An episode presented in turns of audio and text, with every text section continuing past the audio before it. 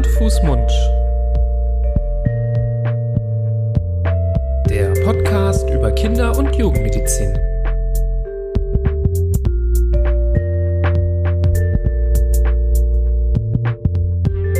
So, ihr Lieben, herzlich willkommen zu einer neuen Folge Hand, Fuß, Mund. Hallo, lieber Florian. Hallo, lieber Nibras. Wie geht es dir? Äh, ganz gut, außer dass ich so ein bisschen starren Nacken bekomme, wenn Ah. ich dir in die Augen gucke. Ganz ungewohnt, dass wir, dass wir einander fast nicht in die Augen Das sehen können die Hörer und Hörerinnen jetzt nicht sehen. dass unsere Sitzposition ungewöhnlich ist heute. Es hat natürlich einen Grund. Es hat einen Grund, denn heute erwartet euch wieder ein ganz tolles Interview. Aber bevor ich in das Detail gehe, denke ich, dass wir uns noch mal kurz vorstellen, falls man hier das erste Mal zuhört. Auf Du, du bist Fall. der liebe Florian Barbour. Du, du bist der ebenso liebe Nibras Nami. Jetzt wird das hier schmalzig, aber das erscheint ja in der Vorweihnachtszeit, also deswegen entschuldigt das. Ähm, ja, wir sind Kinderärzte aus Düsseldorf, wir machen hier den Podcast über Kinder- und Jugendmedizin. Es geht aber nicht immer nur um Themen, die ja direkt Kinderkrankheiten äh, betreffen oder Symptome, sondern Kinder- und Jugendmedizin ist ein weites Feld und dazu zählen auch viele unserer Hörer und Hörerinnen, nämlich auch die Eltern und auch andere Menschen, die ähm, ja viel mit Kindern zu tun haben, Kindermediziner und Medizinerinnen, aber auch ja, wenn man zum Beispiel im Kindergarten arbeitet oder eine Tagesmutter oder Tagesvater ist, viele viele Gründe ähm, ja auch heute zuzuhören ähm, über ein Thema, das denke ich jedem mal begegnet ist in seiner ja, Rolle mit Kindern. Viele sind wahrscheinlich Eltern, die sich hier angesprochen fühlen, aber ich kann mir auch vorstellen, dass zum Beispiel auch ein Erzieher mal in so einer Situation ist. Es soll heute ja um das Thema Überforderung gehen. Und Überforderung, das kann man natürlich von vielen Seiten beleuchten. Und dafür haben wir uns Interviewgäste eingeladen, die ganz, ganz gut Bescheid wissen über das Thema. Ganz toll. Und der eine. Die könnten sogar Bücher drüber schreiben, so gut kennen sie sich aus. Der eine oder andere wird sie wiedererkennen, denn ihr seid Wiederholungstäter in unserem Podcast. Wir haben Judith Brückmann und Kurt Neubersch zu Gast. Ihr erinnert euch an die beiden aus unserer Folge über Helikoptereltern. Und ähm, ja, zusammen seid ihr Psycho und Coach oder Coach und Psycho, je nachdem, wie rum man es dreht. Und ähm, ja, herzlich willkommen. Danke, dass ihr dabei seid. Schön, dass ihr da seid. Ja, wir freuen uns. Ja, vielen Dank. Wir sind sehr froh oder freuen uns auch sehr hier zu sein. Jetzt Ja. auch mal persönlich. Und vielen Dank für die Einladung. Ja, Wir sind hello again, muss man hier sagen. doppelt erfreut. Genau. Wir freuen uns ja immer, wenn jemand sich nochmal wagt, zu uns in den Podcast zu kommen. Dem waren unsere Fra Fragen nicht, äh, ja, zu anstrengend. Gar nicht. Ja, und der liebe Nein. Kort hat ja den Olymp der Gastfreundschaft von Hand, Fuß, Mund erklommen und ist heute bereits das dritte Mal bei uns. Hattrick. Das gab's noch nie. Aber ruh dich nicht auf deinen Lorbeeren aus. Ähm, da ist noch viel Luft nach oben. Wir wollen mindestens zweistellig werden. Schaffen wir. Ja, Schaffen Potenzial ist auf jeden Fall da, inhaltlich. Vielleicht für die, die eben die Folge zu Helikoptereltern noch nicht gehört haben und euch noch nicht kennen, eine kleine Vorstellungsrunde. Wer seid ihr eigentlich? Ey, dieser Job, den ich gerade hab, ich komme ja menschlich total gut an, aber beruflich komme ich mal gar nicht weiter. Mach's doch besser. Mit einem Job bei SOS Kinderdorf machst du nicht nur einen Job, sondern du kannst wirklich etwas bewirken. Du kannst dich weiterbilden und kommst beruflich voran. Bewirb dich jetzt auf einen von vielen Jobs. SOS Kinderdorf. Mach's doch besser.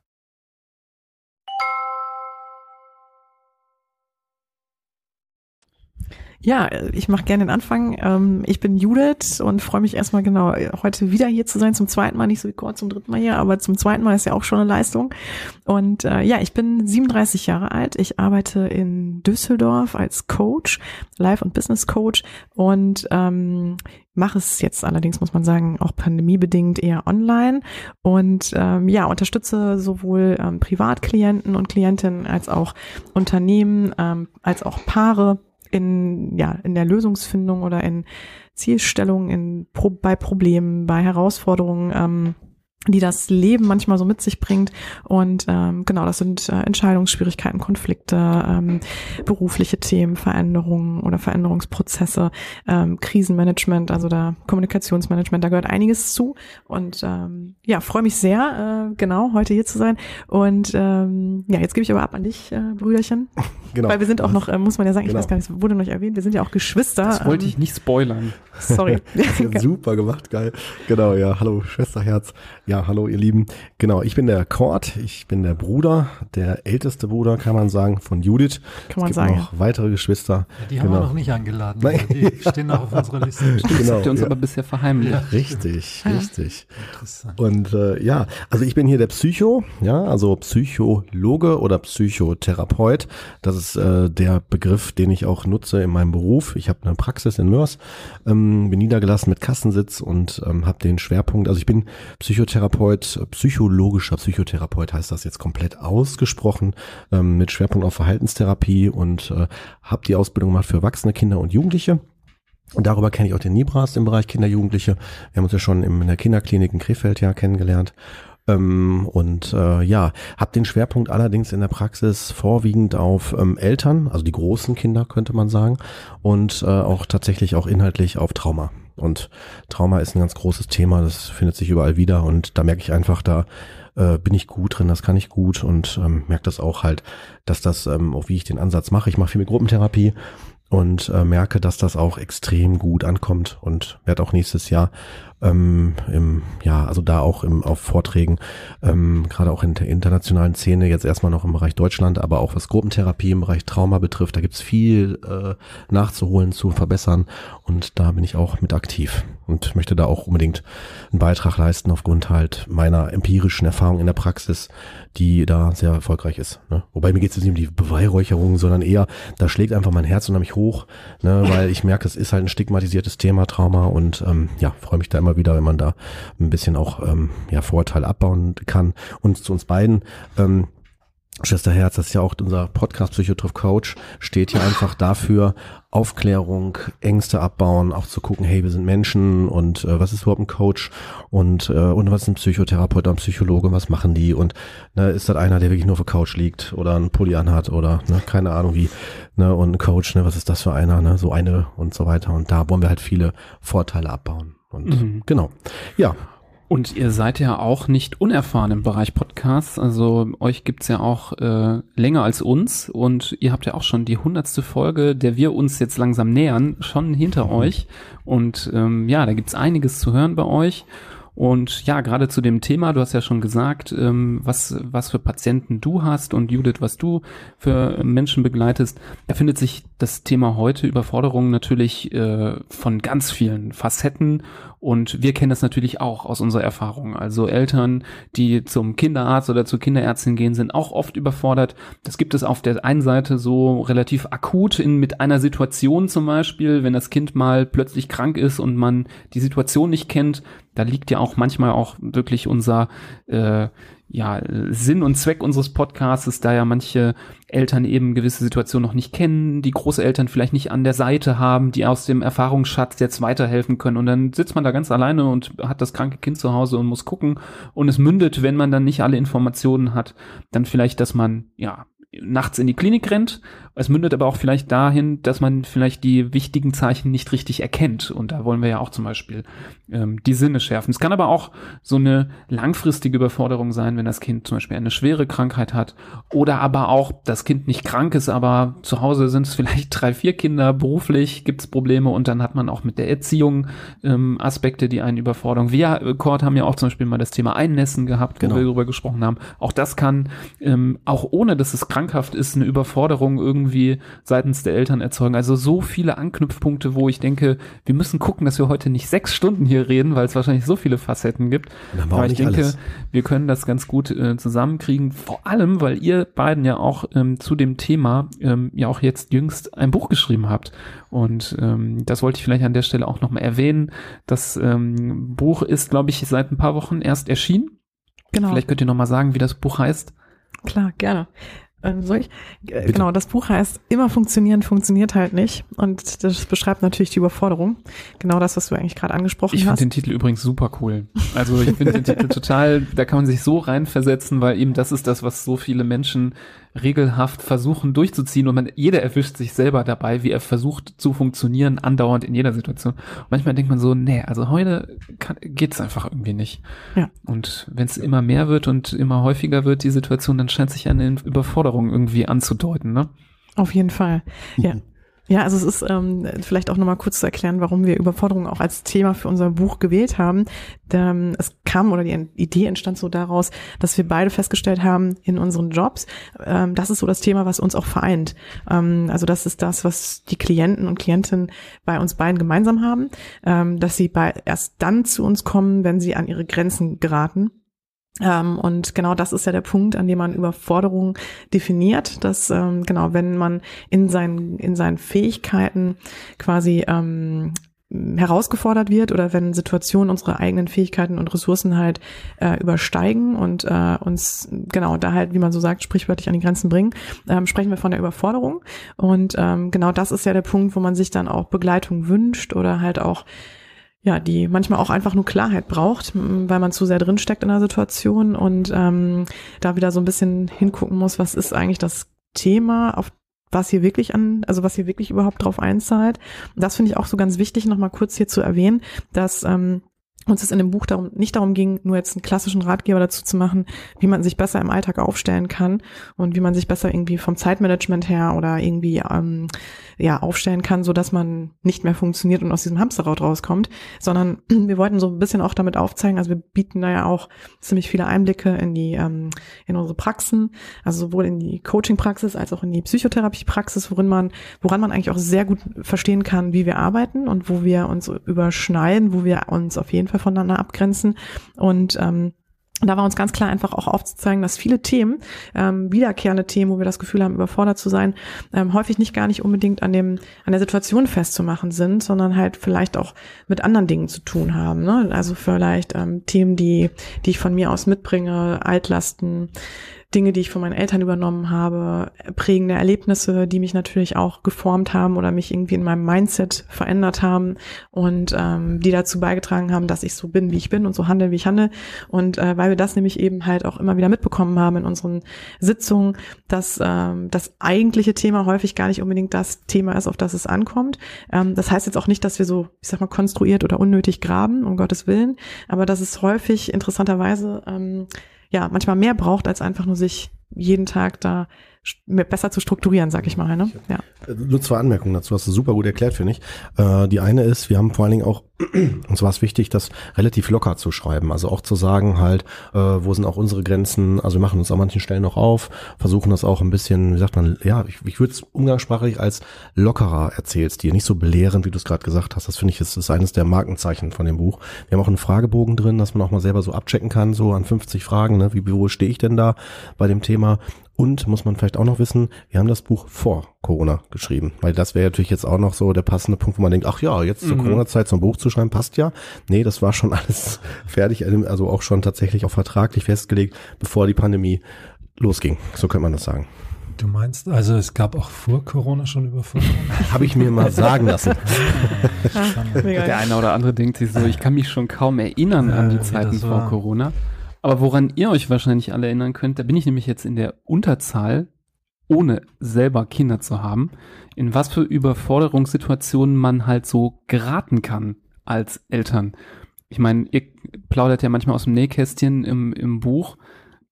Wollt ihr nicht mal aus dem Nähkästchen plaudern, wo euch solche Situationen mal begegnet sind, weil ihr seid ja auch nicht äh, der Iron Man der Überforderung, nur weil ihr Nee. ähm, nee, ganz bestimmt da nicht. Bescheid wisst. Ähm, Im Gegenteil, vielleicht erkennt ihr solche Situationen an euch selber dann auch noch schneller als jemand anderes, der erst aus dem Hamsterrad rausfällt und dann merkt, ui, da Ja. war das, Pro- da war ein Problem da. Ja, also da würde ich gern direkt an, ansetzen. Also Kurt und ich gucken uns hier mal an, ne? gucken immer so, wer startet jetzt, weil wir beide eigentlich äh, das Wort so schon so auf der Zunge haben. Ähm, Natürlich, ganz genau. Also das Thema ist uns überhaupt nicht fremd. Äh, wir sind da, kommen da natürlich, es wurde uns leider, muss man so sagen, schon ein bisschen in die Wiege gelegt. Ähm, wer das Buch vielleicht schon gelesen hat, hat es schon mitbekommen. Unsere Mutter war alleinerziehend mit drei Kindern und äh, war dann natürlich auch häufig an ihr, also wurde auch an ihre Grenzen gebracht, vor allem weil sie auch noch dazu Vollzeit arbeits oder ähm, ja, gearbeitet hat und äh, wir eigentlich von unserer Mutter immer nur so Erschöpfung vorgelebt bekommen haben und halt auch sehr viel Überforderung und immer so das Gefühl bekommen haben, zumindest, also ich kann es nur von mir persönlich sprechen, der Kurt hat es vielleicht nochmal anders empfunden, aber man natürlich auch häufig das Gefühl hatte, puh, ne, also ähm, eigentlich ist es nur wichtig, sich unabhängig zu machen im Leben und eigentlich auch keine Kinder zu haben. So, das war immer so mein Thema, damit bin ich so in die Welt gezogen und ähm, irgendwann hat sich das Blatt aber auch bei mir gewendet und dann habe ich für mich da auch nochmal sehr viel Arbeit reingesteckt und auch sehr viel äh, eigene innere Auseinandersetzung betrieben, um zu verstehen, dass da auch viele Themen bei mir aktiv sind, die eigentlich gar nicht zu mir gehören, ne, die also Teil meiner Geschichte sind, die ich so von meiner Mutter dann übernommen habe und ähm, habe mich dann aber bewusst auch für die Elternschaft entschieden und bin da total dankbar drüber und auch glücklich damit. Aber jetzt komme ich zu deiner Frage, Nibras. Natürlich merke ich immer noch Teil, Teile dieser Erziehung und merke auch in mir häufig diesen Moment der Überforderung, der mir von meiner Mutter auch so bekannt vorkommt und wo ich auch schnell so getriggert werde.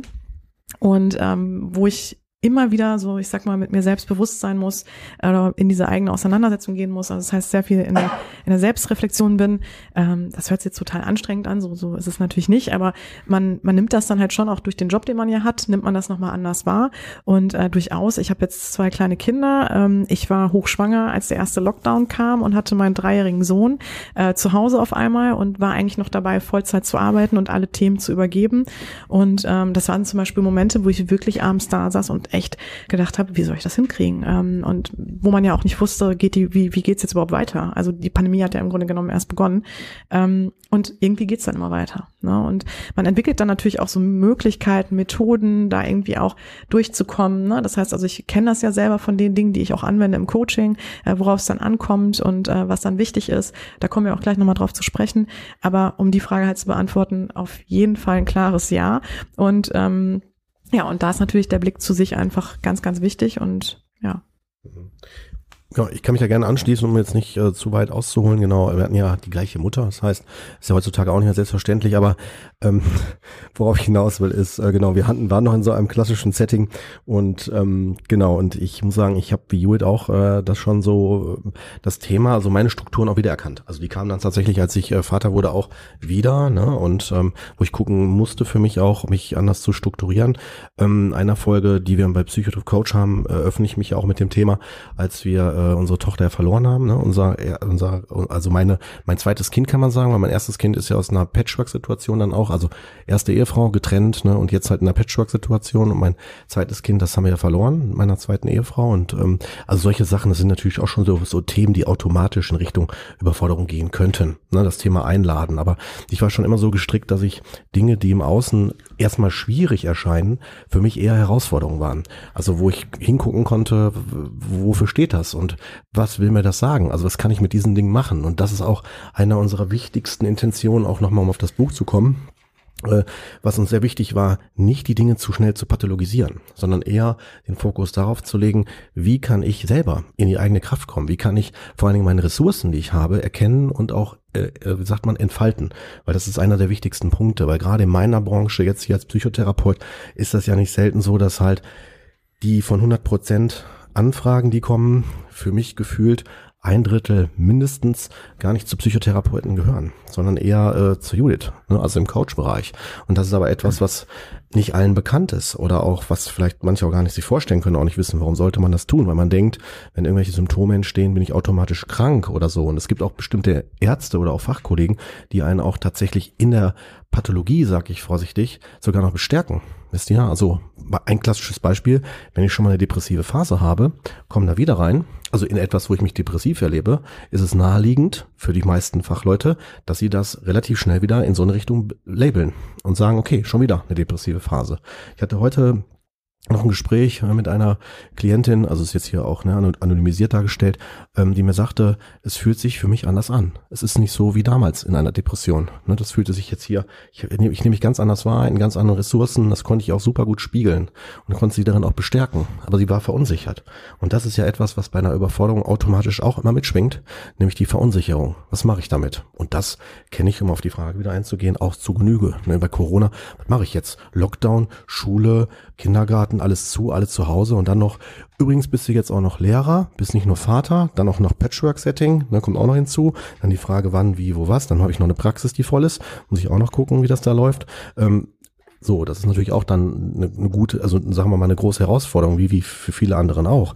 Und äh, vor allen Dingen dann zu wissen, man ist vermehrt oder anders zu Hause, ähm, hat das vielleicht auch bestimmte Vorteile. Also ich fand die Lockdown-Zeit auch schön. Es gab viele Momente, wo ich äh, viel mehr Zeit mit der Familie und auch anders verbringen konnte. Ne, aber gleichzeitig setzt es eine wieder vor andere Herausforderungen, weil halt zu Hause habe ich eine andere Rolle. Ne? Also da automatisch, wenn ich jetzt zum Beispiel, also es war jetzt bei uns kein Problem, aber ich habe in der Praxis das oft gehört, dass Betroffene gesagt haben, so, ja, wenn ich dann am Küchentisch Homeoffice gemacht habe, dann war ich aber trotzdem der Vater, der mal eben Hallo, mal eben hier auf die Hausaufgaben gucken kann oder mal eben hier mal schnell was aus dem Keller holen kann oder so als ein Beispiel. Und das ist jetzt total genderneutral, also es ist genauso gut auch umgekehrt. Ne? Aber um damit deutlich zu machen, das sind ganz andere Herausforderungen, allein durch die Rollen. Ne? Mhm. Ja, und die Überforderung, der Grad der Überforderung macht, glaube ich, auch ganz viel aus, wie man jetzt intervenieren kann oder muss, weil es ist ja ein fließender Übergang von einem Stress, der ja auch gut sein kann, der gehört ja auch zum Leben. Ich habe den ganzen Tag Stress. Ich habe Stress, wenn der Wecker klingelt. Ich habe Stress, wenn ich zur Bahn laufe. Ich habe Stress, wenn ich meine Arbeit abgeben muss. Ich habe Stress, wenn ich ein Kind behandeln muss, das schwer krank ist. Ich habe Stress, wenn meine vier Kinder um mich rum brüllen. Aber wo ist der Übergang in die Überforderung und zu welchem Zeitpunkt erkenne ich, dass es eine Überforderung ist und erkenne ich, dass ich hm, dann auch hier eine Intervention brauche. Intervention klingt, jetzt sehr nach Krisenintervention. Das steht für mich, ich meine, ihr seid da die Profis, aber steht für mich eher dann im, in der zweiten Hälfte der Überforderung. Am Anfang ist es jetzt noch keine Krisenintervention, sondern ist es eine, die Frage, wie gehe ich mit meinem Umfeld, mit meinen Stressoren um, die sich gerade so auf mich einwirken und die auf mich so niederprasseln, dass es, dass es mich und auch mein Umfeld dann negativ beeinflusst. Und ähm, da ist sicherlich die Frage, wie, wo bekomme ich die Hilfe? Und das hast du ja angesprochen. Brauche ich einen Psychotherapeuten oder brauche ich einen Coach? Ich glaube, der Coach ist einfach von der Geschichte her einfach eine jüngere Berufsart und ein jüngeres Berufsbild, so dass dieser, dieser Vergleich da noch nicht ganz up to date ist bei den meisten Menschen und die denken sich, ja, wenn ich Probleme mit meinem Leben habe und da nicht zurechtkomme, dann brauche ich einen Psychotherapeuten oder bekommen das geraten. Viele äh, werden das wahrscheinlich nicht aus eigenen Stücken äh, da den Schritt machen, sondern kriegen irgendwie das empfohlen. Aber da ist der, der Life-Coach, so wie du es bist, Judith, ja sicherlich eine sehr adäquate Vorstufe zum Psychotherapeuten, der vielleicht da den, den Karren noch abfangen kann, bevor er in den Dreck äh, reinfährt. Ja, also erstmal, du hast ja mehrere Themen angesprochen. Ich gehe jetzt erstmal auf die Abgrenzung ein zur Psychotherapie und äh, was eigentlich Coaching und Psychotherapie voneinander unterscheidet. Ich finde das ganz wichtig, weil da wirklich auch, glaube ich, noch sehr große Vorurteile herrschen. Ähm, die, das Coaching kommt wirklich in jedem Thema zum Zuge oder ist bei jedem Thema interessant, was noch keine Symptome oder keine körperlichen oder psychischen ähm, Symptome hervor bringt oder eine Diagnose einer Diagnose unterliegt. Also der Court arbeitet da ganz klar mit einem mit einem Schlüssel, mit dem mit ICD-10, ne? Ich, oder früher hieß es so, aber auf jeden Genau. Mhm. Ähm, so, und äh, muss da also auf jeden Fall eine klare Diagnose stellen auch und äh, muss das ja auch abrechnen können. Und ähm, das ist so das klassische Bild, was man hat, ne? wenn es mir gut nicht gut geht, also psychisch auch nicht gut geht, dann gehe ich zum Psychotherapeuten. Macht ja auch Sinn vom Namen her. Ähm, aber das muss man schon sagen, ist eigentlich so, dass ähm, man zum Coach genauso gehen kann, wenn es jetzt zumindest noch nicht symptomatisch ist und dass ich auch in allen Bereichen dann weiterhelfen kann. Also man hat dann vielleicht so den Eindruck, ja, der Coach, der arbeitet so ein bisschen oberflächlicher, der macht so ein bisschen das Leben schöner Thema, ja, ähm, gibt mir so ein paar nette Kissen mit auf den Weg, ne, so die mein Leben ein bisschen erleichtern und es irgendwie komfortabler machen, aber so ist es eben nicht. Also ähm, ich arbeite auch mit klaren Methoden, mit Tools, die auch zum Beispiel Psychologie verwandt sind, also mit der Psychotherapie sogar verwandt sind. Ähm, und wir gehen auch in die Tiefe. Ne? Das heißt also, man schaut sich wirklich Persönlichkeitsanteile an, ne? Muster der Persönlichkeit. Ähm, man schaut halt auch, ähm, also in der Ausbildung wird man total geschult halt auch auf bestimmte Themen wie Glaubenssätze, ne? Veränderungsprozesse, was uns äh, blockieren kann und äh, wie die Psyche überhaupt aufgebaut ist. Also das ist schon, ähm, wenn man so will, ich gebe dir recht, es ist moderner. Es ist auf jeden Fall, ähm, ich glaube auch noch nicht so gut äh, zu greifen. Ne? Also man hat, glaube ich, auch noch nicht so eine gute Vorstellung davon, was es genau macht.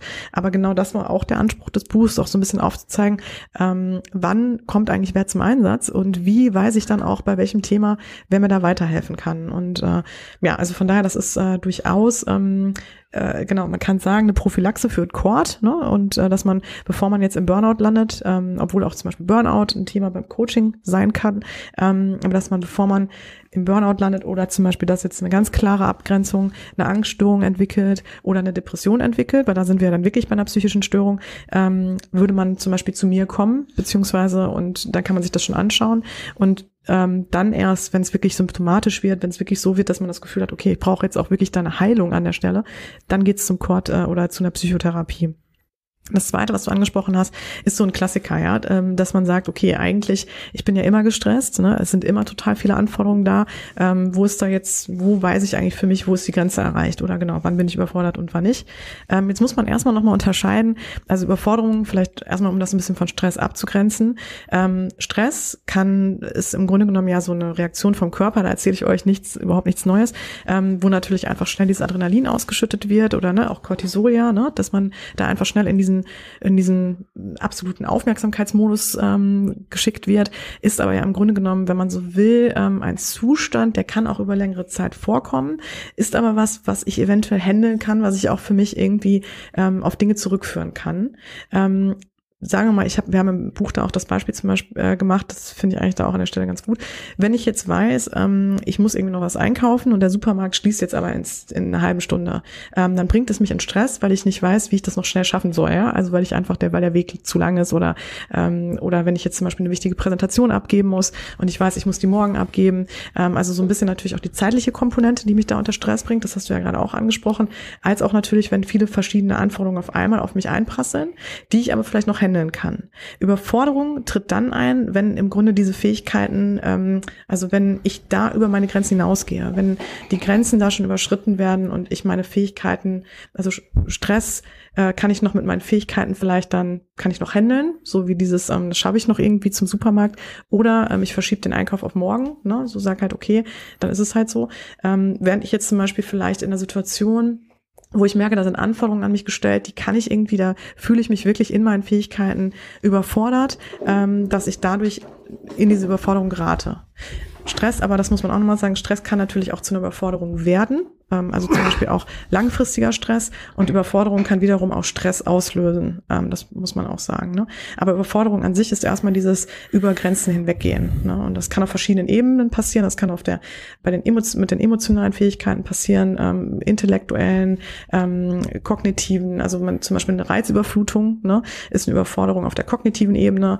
Ähm, und äh, wenn ich jetzt aber zum Beispiel von meinem Partner verlassen wurde, ist es vielleicht eine Überforderung oder wenn ich einen riesen Konflikt habe mit dem Partner, sind eine Überforderung auf der emotionalen Ebene. Ähm, genau, also dass man da auch immer einfach so ein bisschen hinschaut und es gibt natürlich auch eine kurzfristige und eine langfristige Überforderung und das zahlt jetzt ein bisschen darauf ein, was du angesprochen hast, Florian.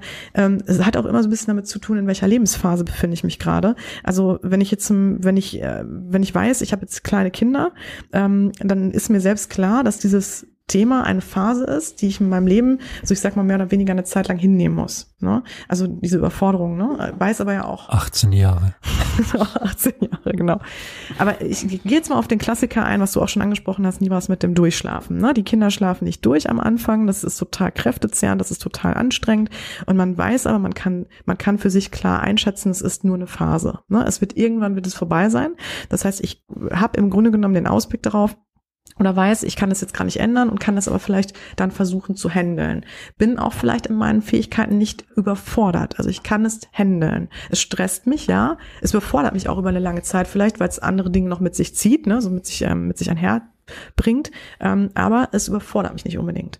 Ähm, wenn ich aber jetzt in einer Situation bin, wo ich wirklich das Gefühl habe, da kann ich schlecht standhalten, also da merke ich immer wieder, komme ich sprichwörtlich an meine Grenzen und kann auch nicht abschätzen, das ist jetzt einfach nur eine zeitliche Geschichte, ne, dann, ähm, dann ist es natürlich die Frage, okay, sollte ich da nicht mal einen Blick drauf werfen?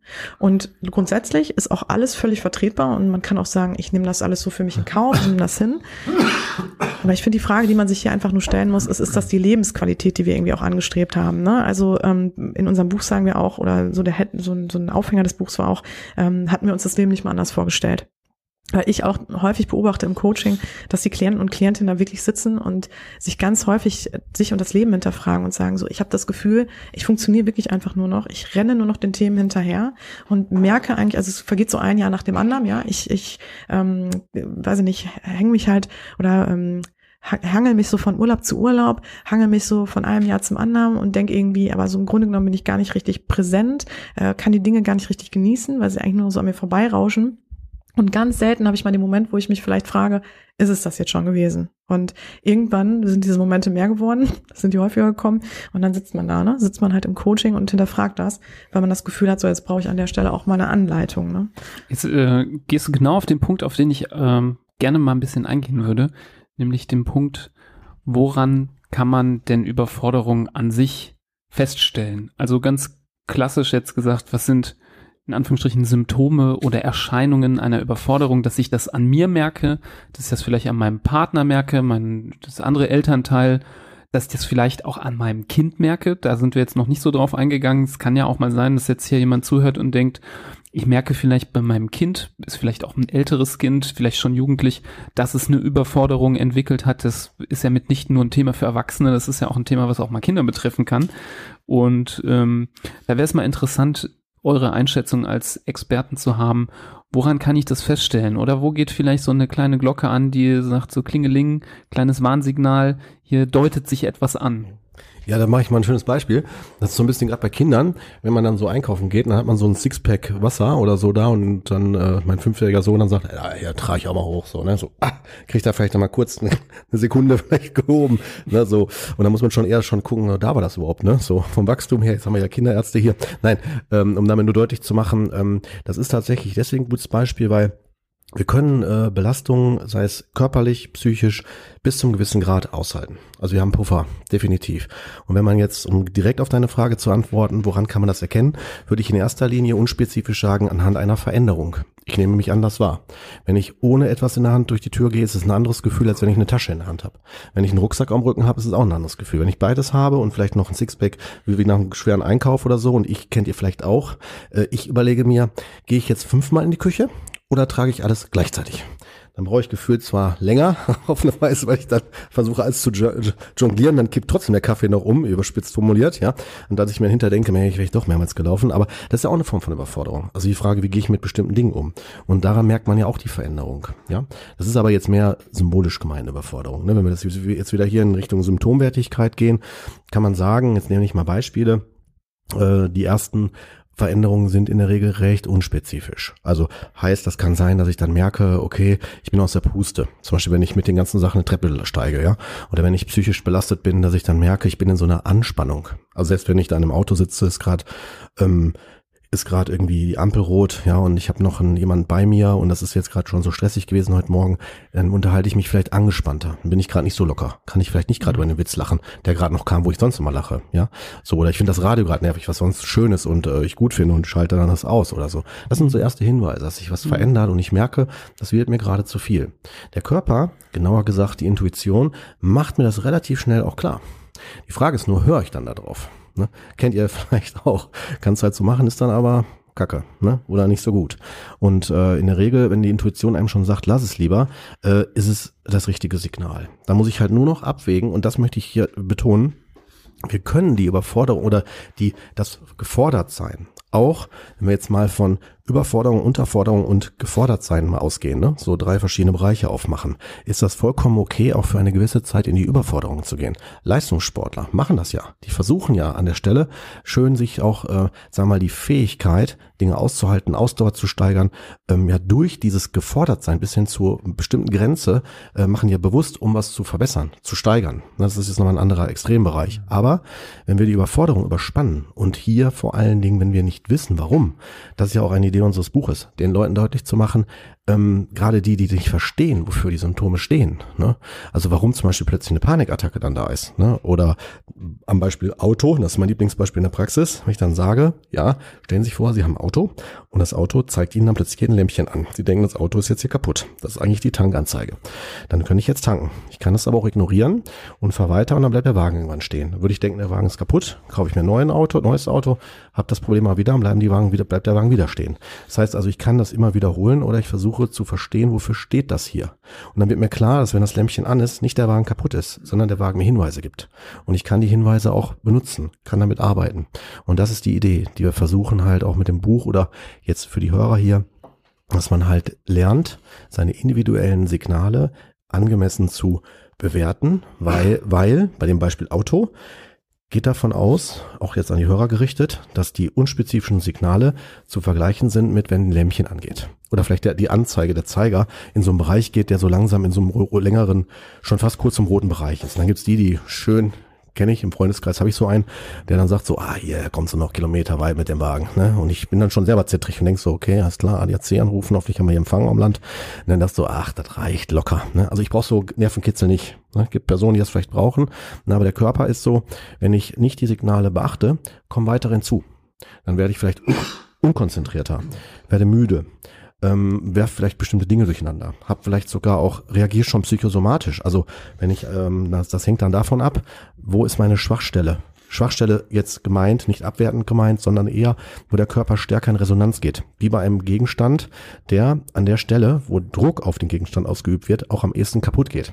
Oder wo beim Gefäß am ehesten das Wasser rauskommt. Ja, wenn eine Stelle offen ist, kommt das halt dann da, da durch. Und so ist das bei unserer Psyche dann auch. Wenn ich zum Beispiel, ohne Körper, wenn ich zum Beispiel eine Neurodiabetes habe, wird es mit hoher Wahrscheinlichkeit oder eine Magen-Darm-Erkrankung oder Diabetes habe, wird es an den Stellen schneller nach oben schnellen. Und so ist es auch natürlich dann mit ganz, ganz vielen anderen äh, Bereichen und Phänomenen. Mhm. Ne? Also wenn man zum Beispiel selber eine Schwachstelle hat, wie, kann ja auch mal sowas ganz in Anführungsstrichen Banales sein, zu, zu viel zu essen auf einmal und man hat sich eigentlich im Griff und dann merkt man auf einmal, oh, jetzt habe ich irgendwie drei Fressattacken gehabt. Könnte ja so eine Veränderung sein, wie du, wie du angesprochen ja, hast. Oder Kompensation. Man ist jemand, der vielleicht immer wieder mal aufpassen muss, dass er nicht aus der Haut fährt, hat das ganz gut im Griff und auf einmal ist man doch dann wieder dünnhäutig und kriegt es irgendwie, äh, die, die Dinge, die einem zum Explodieren bringen, werden immer kleiner und man regt sich über immer geringere Sachen auf einmal auf. Das sind übrigens jetzt gerade so klassische Anzeichen dafür, dass irgendwas nicht gut läuft, ne? dass irgendwas nicht rund läuft, dass ich irgendwie vielleicht schneller auf die Palme gehe, dass ich schneller gereizt bin, angespannter bin, unzufriedener bin, nicht mehr so schnell mit Dingen irgendwie, ich sag mal, mich hochhalten kann, ne? so wie ich es vielleicht früher hatte. Ähm, daran kann man eigentlich ziemlich gut erkennen, dass irgendwas nicht so gut läuft gerade. Und ähm, was ja eigentlich so der springende Punkt ist, den wir auch im Buch wieder immer wieder skizzieren, ist dieses Thema, sich darüber bewusst zu sein, was ist eigentlich das, was mich so ausmacht und was ist eigentlich das, was mir wichtig ist in meinem Leben. Und dann sind wir so bei dem Thema Werte und die Frage danach, was, was sind die Dinge, die ich in meinem Leben, die unverzichtbar sind für mich. Und ähm, Jetzt ist es natürlich, was du auch gerade sagtest, mit ähm, vielleicht wieder einer Fressattacke zu landen oder so auf alte Muster zurück oder in alte Muster zurückzufallen, ist natürlich auch so ein typisches Thema, gerade wenn man sehr gestresst ist oder sehr überfordert ist, dass man dann natürlich schneller auch in solche Muster wieder verfällt. Ne? Vielleicht auch welche, die einem eigentlich nicht gut tun, aus denen man mal raus wollte. Deswegen finde ich auch immer zum Beispiel ganz wichtig den Rat, wenn man gerade sowieso sehr im Leben gefordert ist, dann finde ich, ist es nicht der richtige Zeitpunkt zu sagen, und jetzt nehme ich ab oder jetzt höre ich auf mit dem Rauchen oder jetzt gehe ich das und das Thema in meinem Leben an, weil das meistens eigentlich zu einem Scheitern führt und nochmal die Frustrationsspirale verstärkt. Ähm, genau. Und ähm, jetzt habe ich den Faden verloren. Egal. Ich gebe über an dich. Ja. Ich wollte mich nochmal gerne zu den Kindern kommen. Und zwar ist das so, jetzt kann man meinen, okay, die Kinder zeigen mir das schon, wenn es zu viel wird, ne? in Form von, dass sie lauter werden oder stärker in so Resonanzen gehen. Ähm, aber es ist tatsächlich so, dass Kinder auch dazu tendieren, aber auch Erwachsene tendieren können, sich zurückzuziehen. Dass die dann halt weniger zeigen. Also dass die dann, wie du gerade sagtest, Essverhalten anders wird oder dass die halt dann eher, sag mal, ins Online spielen oder sich eher lesen oder zurückziehen oder so. Also im Zimmer ne, dann für sich sein wollen, auch soziale Kontakte eher meiden oder so oder oder generell ähm, ich nenne das mal vorsichtig paradox reagieren. Also anders als so, als wenn man ein anderes Kind gerade vor sich hat. Das ist auch etwas, was tatsächlich, ähm, ich würde jetzt mal sagen, für die Umstände normal ist. Das heißt also, das Kind reagiert auf einen Ausnahmezustand. Kurz nochmal erwähnt, Pandemie ist ja ein Ausnahmezustand. Das was vielleicht nochmal kurz benennen. Ne? Pandemie ist ja nicht einfach nur mal eben jetzt hier so Sommer, Winter und das ist auch wieder gut, sondern ist ein Ausnahmezustand, betrifft die ganze Welt. Ne? Haben wir Krisen, ist Krisensituation, müssen wir irgendwie lernen mit umzugehen.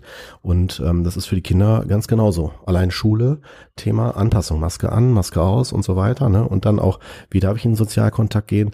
Outen war ja auch so ein Thema, als man anfing zu testen in der Schule. Wer hat sich denn darüber Gedanken gemacht? Wenn dann auf einmal der, der eine positiv, du musst jetzt gehen nach Hause, zack, jeder weiß davon Bescheid, dann bist vielleicht noch der Depp oder Idiot oder so, ja, und so, es gibt ja so viele verschiedene Settings, die dann da plötzlich aufgemacht werden. Na, oder wenn dann, äh, ich, ich kann euch sagen, ich habe viele in der Praxis, die sagen mir, noch ein Lockdown kriege ich weiß ich nicht, ob ich den verstehe, wenn die in der Depression sind, weil die sagen, die wissen nicht, ob die das aushalten, in so eine noch mehr Deprivation zu gehen. Wenn die zum Beispiel sagen, mein, mein, mein Highlight ist vielleicht noch der eine Sozialkontakt oder der und der, der dann halt nicht mehr möglich ist, wisst ihr?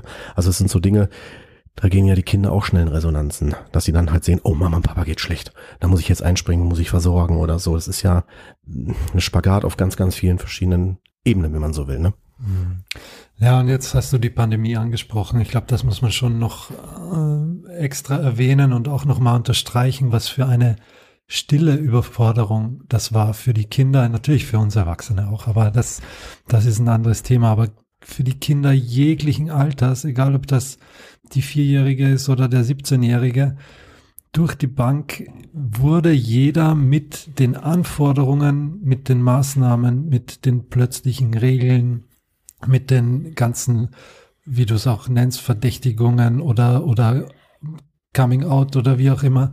Es war und ist, muss man ja sagen, es war ein äh, Sommer, ein Winter, ein Sommer, ein Winter. Jetzt haben wir schon, ähm, nähern wir uns schon dem, dem dritten Kalenderjahr, muss man sagen.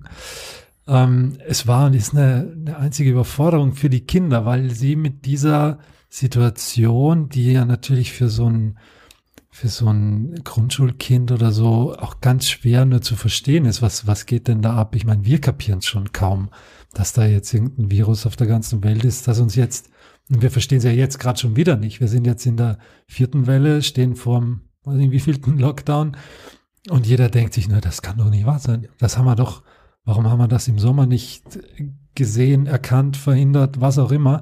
Wie soll das denn ein Achtjähriger verstehen? Der jetzt aber zweimal die Woche das Stäbchen im Mund kriegt in der Schule, morgen wieder zu Hause bleiben muss, weil seine Klasse positiv getestet worden ist und wieder geguckt wird, wer eigentlich, man merkt, das ist eine Autobiografie, die ich gerade erzähle. Ähm, Alles gut.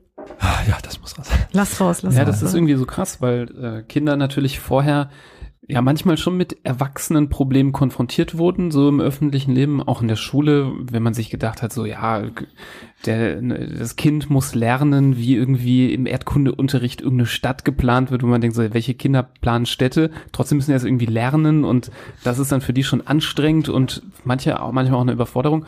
Aber jetzt müssen die irgendwie ähm, Virologie verstehen und äh, Epidemiologie verstehen und ähm, Politik verstehen und ähm, auch Ethik auf einmal verstehen und das ist natürlich äh, ein bisschen viel verlangt, gerade wenn die Kinder noch sehr jung sind. Kein Wunder, dass man dann das Gefühl hat, dass das ein oder andere Kind auch mal überfordert ist in dieser Situation. Ja, ich habe also schon einige Jugendliche äh, begleitet, die ähm, tatsächlich freiwillig das Schuljahr wiederholen, weil die von den Noten her total abgerauscht sind.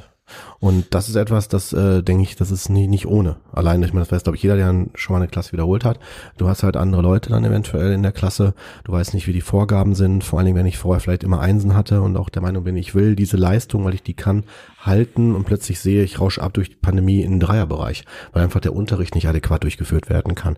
Und dann mhm. ist das auf, auf vielen Ebenen, die auch Jud gerade sagte, Werte und all die ganzen anderen Aspekte, die ja die Persönlichkeit daraus machen, enorm belastend. Ne? Und äh, viele haben ja keine Ahnung. Also wenn dann plötzlich zu Hause die Eltern äh, die die Lehrerschaft übernehmen, also ich kann euch sagen, ich, ich saß da manchmal dabei und habe dann gedacht, so alles klar, wie soll ich das jetzt erklären? Ja, und dann zack, bist du schnell im Elternrat und überlegst so, hör mal, wie war das denn nochmal genau?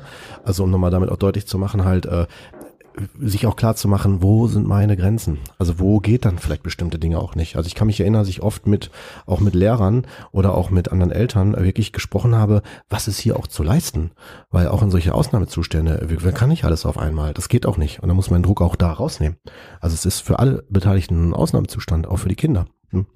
Also ich, äh, ich, ich kann mich nämlich erinnern, am Anfang fand das alle toll frei zu haben, zu Hause zu sein. Mhm. Aber das kippte relativ schnell. Also ich weiß nicht, wie ihr das wahrgenommen habt, aber es ist tatsächlich in einer Zeit war das so, oh ja, hm, äh, nee, besser nicht. Ne? Ja, so. Alle Beteiligten, sowohl die Kinder als auch dann die, die Eltern, die dann zu Hause plötzlich sich dachten, okay, ich das mache ich jetzt noch eine Woche oder zwei, aber dann habe ich hier den Tee auf.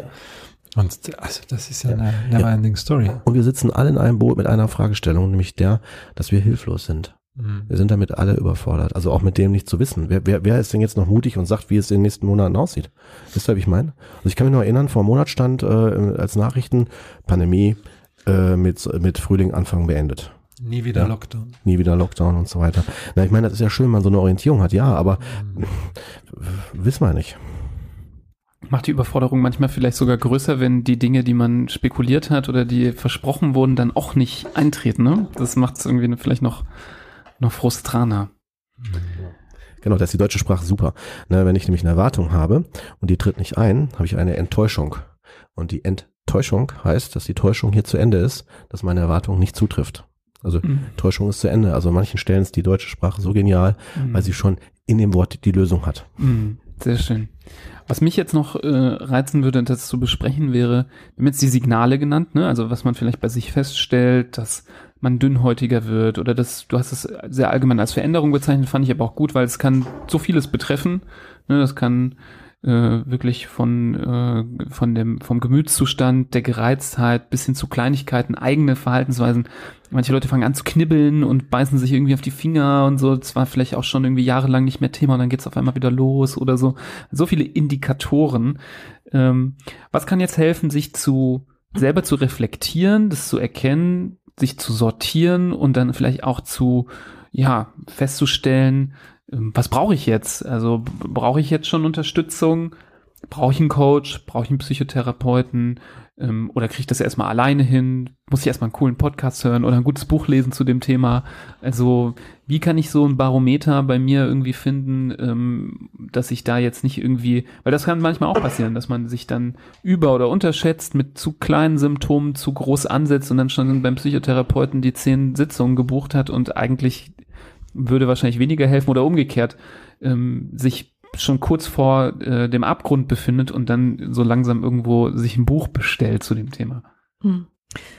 Ja, also erstmal ist natürlich wichtig, das zu verstehen, also was da aktuell bei mir überhaupt passiert, ne? Also was gerade so los ist. Also was genau ist das denn in meinem Leben, was mich vielleicht fertig macht, was mich nervt, was mich stresst, was mich halt überfordert. Also dann vielleicht so eine latente Unzufriedenheit wahrzunehmen oder eine Frustration oder vielleicht schon eine Verzweiflung oder das Gefühl von Hilflosigkeit. Ne? Also da sind wir dann mittendrin. Ähm, aber vielleicht, also was ich auch ganz wichtig finde, ist, man sollte jetzt gar nicht so das Gefühl bekommen, äh, man muss zwingend irgendwie nach was suchen, sondern und also immer nur in diesem ständigen Selbstoptimierungsthema verharren, sondern ähm, ich glaube, man wird es schon feststellen, wenn man irgendwo an einem Punkt ist, wo man gefühlt irgendwie nicht weiterkommt und dass man dann natürlich erstmal schaut, vielleicht mit eigenen Mitteln, was kann ich tun, äh, finde ich auch wichtig und da vielleicht auch erstmal in die Selbstreflexion zu gehen. Ähm, und da kann zum Beispiel wirklich helfen, ähm, erstmal sich wirklich zu beobachten. Und ich glaube, dass wir uns leider, also dass das eine Priorität ist, die immer ganz weit nach hinten rutscht, ähm, dass wir uns selber in den Blick nehmen. Ich glaube, dass wir selber wirklich uns mal hinsetzen und sagen so, boah krass, wie war es eigentlich so die letzte Woche, wie war eigentlich der letzte Monat, wie war das letzte Jahr für mich, was ist so gewesen, äh, was war so in meinem Umfeld los, ne? was sind da so für Themen gewesen. Ähm, wer macht das denn? Wirklich ganz bewusst. Also wann setzt man sich denn mal hin oder setzt sich wirklich so exakt damit mal auseinander und dass man wirklich da mal hinschaut, dass man sagt, ich beobachte mal gerade, was ist denn hier passiert gerade?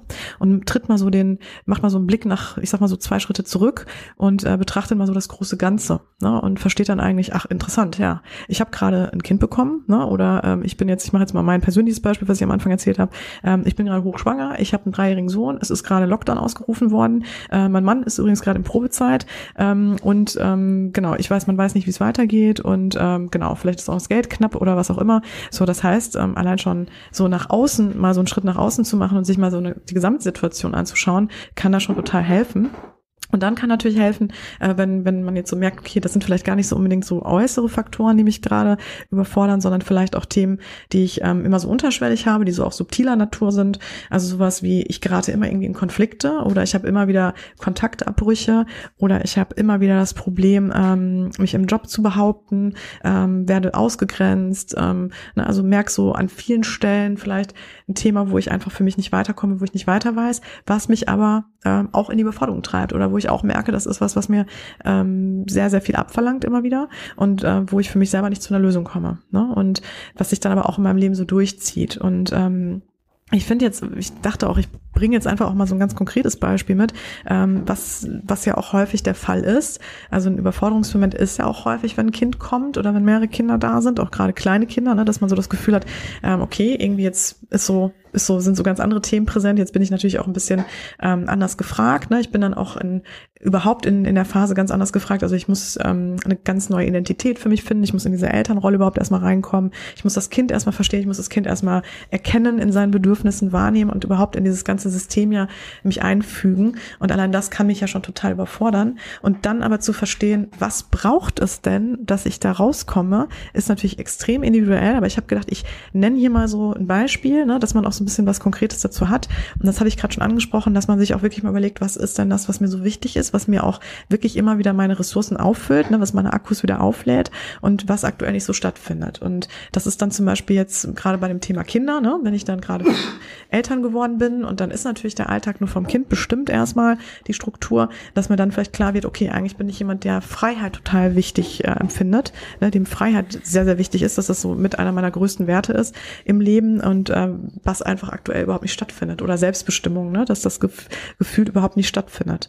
Während vielleicht jemand anderes ähm, sagt, mir ist zum Beispiel Verbindung ganz wichtig oder auch Familie total wichtig und vielleicht auch jemand ist, der sehr sozial auch eingestellt ist, also dem auch Soziales sehr wichtig ist, der wird sich vielleicht in diesem Thema sogar sehr wiederfinden. Der wird sagen, boah, das ist ja, da, da kann ich für jemanden sorgen, ne? Das ist jetzt auch ähm, da kann ich jemandem an seinem, seiner Entwicklung helfen. Und da bin ich jetzt auch, lasse ich mich total drauf ein, weil mir dieses Thema zum Beispiel Selbstbestimmung oder dann Freiheit äh, für mich gar nicht so eine große Rolle spielen. Also, dass man auch schaut, welche Situationen triggern mich denn, bringen mich da überhaupt in so eine Situation, dass ich immer das Gefühl habe, ähm, ich bin, bin da irgendwie nicht, also bin da wirklich immer wieder so einmal, komme an meine Grenzen und sich dann mal anzuschauen, warum ist das denn so? Da hilft es wirklich, sich mal anzuschauen, was ist mir eigentlich persönlich so wichtig, ne? Und was fehlt da vielleicht gerade? Ich, würde ganz gerne, super Judith, das noch ergänzen mit Kindern.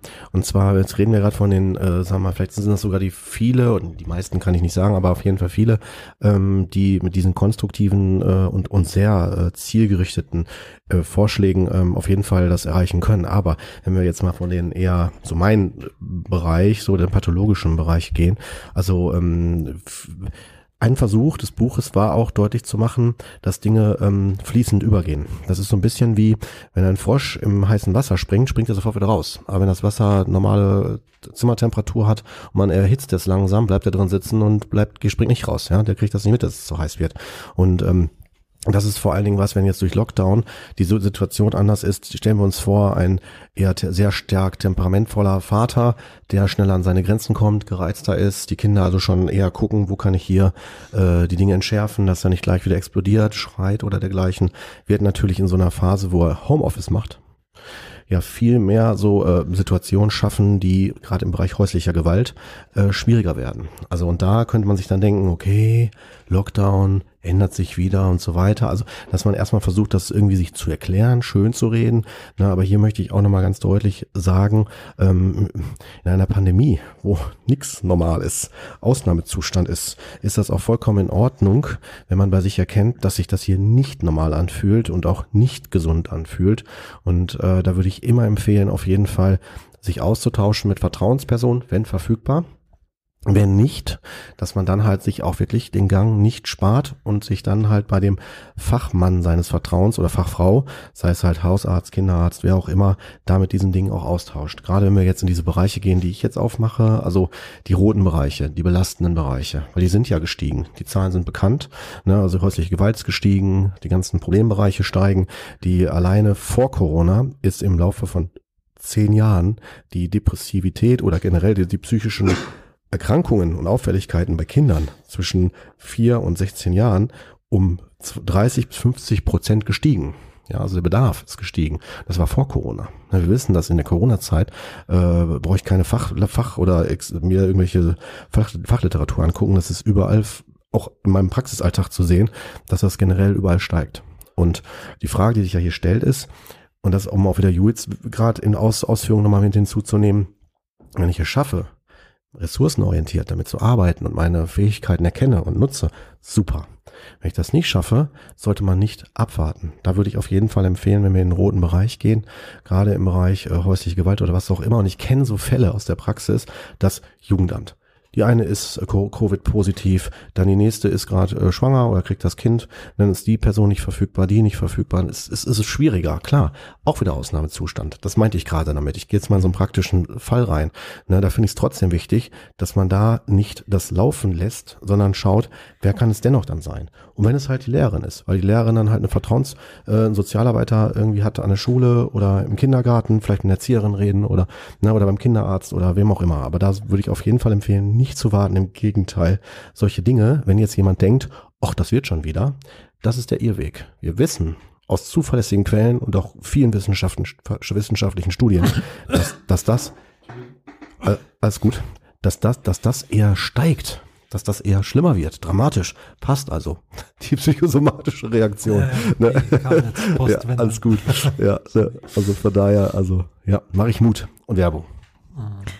Vielleicht auch nochmal hier ergänzend, äh, auch um das Thema Überforderung bei Eltern nochmal ein bisschen mehr einzukreisen, ähm, kann ich zum Beispiel auch nochmal so aus dem Praxis-Nähkästchen plaudern und sagen, dass ich gerade aktuell viel damit zu tun habe, natürlich mit Trennungen ne, oder mit auch Scheidungen oder ähm, dass natürlich auch ganze Familienstrukturen einfach aktuell sehr, ähm, ich sag mal, sehr instabil geworden sind und äh, da viel hinterfragt wird. Und also es sind nicht nur die Personen, die zu mir kommen, die sagen, sie hinterfragen sich und ihre eigene Persönlichkeit oder den Weg, den sie eingeschlagen haben und so die Vision vom Leben, sondern obwohl sie eigentlich auf dem Weg waren, äh, sind jetzt vielleicht andere Themen ak also akut und sind dann halt Themen so im System dann akut, die ähm, vielleicht auch gar nicht unbedingt immer nur mit mir zu tun haben. Also das muss man wirklich dann auch an der Stelle manchmal sagen. Ähm, und dass man dann auch guckt, okay, was sind dann vielleicht auch Themen, die im System stattfinden, also um das auch nochmal klar zu machen, weil wir, wenn wir über Eltern reden, immer von auch einem systemischen Prozess sprechen und da natürlich auch sowas wie Kommunikation eine ganz wichtige, entscheidende ähm, äh, Funktion ist oder ein ganz, ganz, ganz entscheidendes Thema ist. Ne? Also auch darüber Bescheid zu wissen, was passiert gerade bei uns. Ähm, also das eine ist jetzt zu wissen, was ist bei mir los, also mir über mich selbstbewusst zu sein und zu verstehen, was ich so, was, was mich ausmacht, wie ich drauf bin, wie ich ticke. Also ich mache noch mal ein Beispiel, damit man es ein bisschen klarer hat. Ähm, wenn man sich zum Beispiel im Paar als Paar immer nur um die Ordnung im Haushalt streitet, was ja häufig vorkommt, ja, ähm, dass man sagt, irgendwie Menschen da jetzt ja auch mal machen können oder keine Ahnung, irgendwie da irgendwie so diese alltäglichen Themen aufkommen dann kann das jetzt sein, dass der eine zum Beispiel wirklich auch diesen Wert mitbringt und sagt, mir ist halt Sicherheit wichtig und Zuverlässigkeit. Und daraus resultiert für mich halt auch oder ist für mich wichtig, ähm, das Gefühl zu haben, eine ordentliche Wohnung zu haben zum Beispiel. Ne?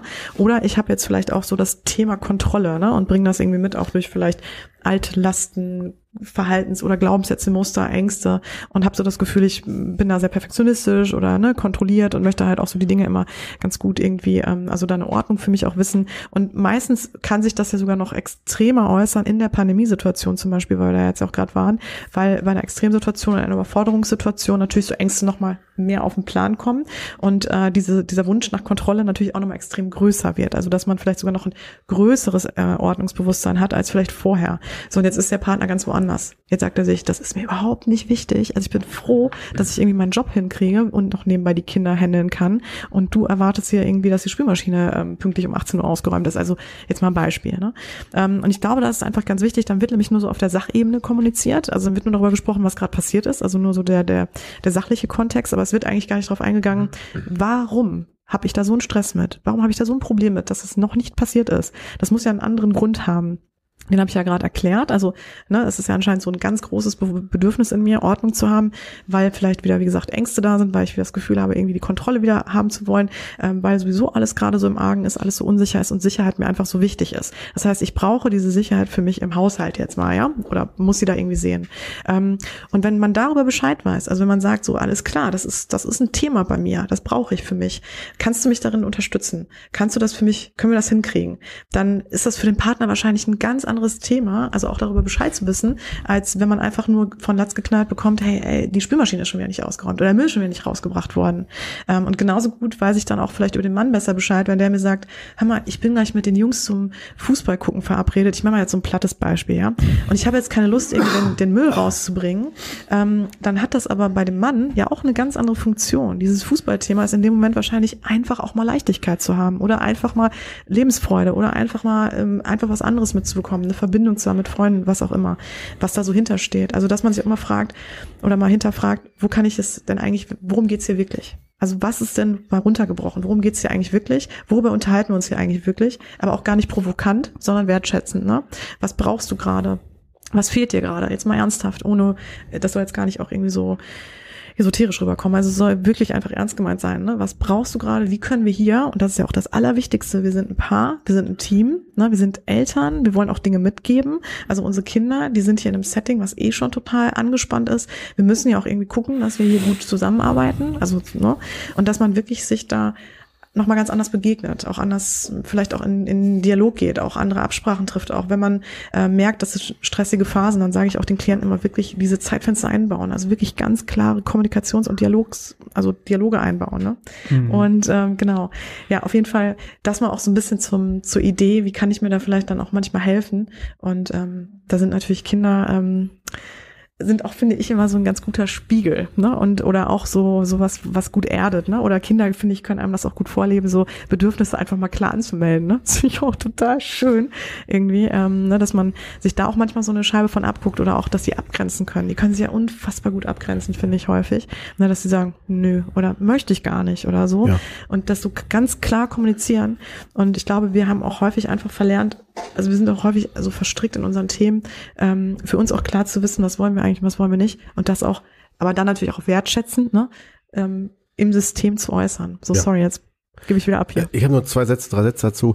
Das kann ich nur unterschreiben, allein wenn ich an Jugendliche denke, die dann auch psychosomatisch reagieren, wenn man denen sagt, so, heute räumst du mal den Frühstückstisch ab. Ne? So die dann sagen, oh, ich bin noch dringend auf Toilette und ich muss noch mal schnell das holen und sich aus der Verantwortung rausziehen. Da wird schon mal die eine oder andere Psychosomatik vorgeschoben, um bestimmten Dingen wie Müll rausbringen oder sonstiges aus dem Weg zu gehen.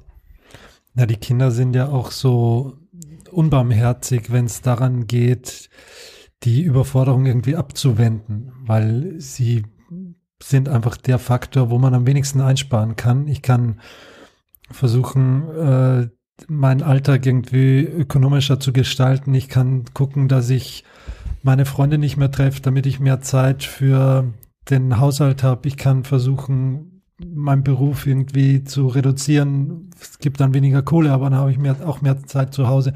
Aber umgekehrt zu sagen, äh, ich verbringe jetzt weniger Zeit zu Hause bei meinen Kindern und äh, spare mir die Zeit, damit ich arbeiten gehen kann oder so, das auf dem Weg geht's halt ganz ganz selten nur und deshalb ist da eine gewisse Unbarmherzigkeit und ja, da, da kann man wenig, wenig abschneiden von diesem äh, Stressor, sage ich mal. Der ist da, den hat man sich äh, eingebrockt und äh, das ist der, auf den man auch am meisten natürlich aufpassen muss, weil der am zerbrechlichsten, am bedürftigsten ist und häufig, und das lernen wir auch nicht zuletzt jetzt in der Pandemie, häufig aber das das Ventil ist, um die eigenen Aggressionen oder, oder sonstiges da auszuleben. Und die, die Gewalt gegen Kinder hat zugenommen. Ähm, das ist das, was wir sehen an den Zahlen. Und die Zahlen, die wir nicht sehen, die sind noch erschreckender, noch höher. Ähm, das sind natürlich ganz, ganz schreckliche Auswirkungen dieser Überforderung dann. Und da gerade diese Warnsignale zu erkennen. Also ich merke, ich bin meinen Kindern gegenüber total gereizt und am liebsten äh, wäre mir eh, wenn ich jetzt den Abend ganz allein verbringen könnte und die ich jetzt die drei nicht noch ins Bett bringen müsste. Ähm, und da einfach man merkt, dass die, dass die Aggression oder auch die, ja, ich, mir fehlt, fehlt fast das richtige Wort, aber die, das gegenüber den Kindern immer mehr zunimmt.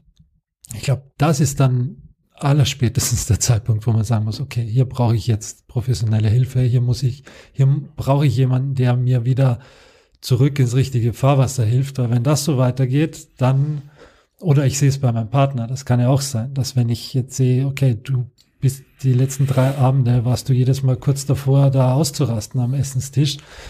Wir müssen irgendwas machen, damit das hier abgewendet wird ganz, darf ich da kurz, also allein schon so wirklich da als SOS auch äh, oder Notfalllösung äh, kann ich da nur sagen, dass man da wirklich auch immer guckt, sich die Bälle zuspielt und guckt, wer hat das bessere Akku gerade, ne? Also wirklich ja. ganz, ganz akut ja. zu sagen, okay, wer kann jetzt gerade mehr übernehmen und auch, äh, also ich finde das auch ganz wichtig, manchmal zu sagen, okay, es war nicht so vorgesehen, es war nicht so geplant, dass du, äh, dass ich heute die Kinder ins Bett bringe, ne? Eigentlich muss ich zum Beispiel noch arbeiten oder ich mache das und das noch.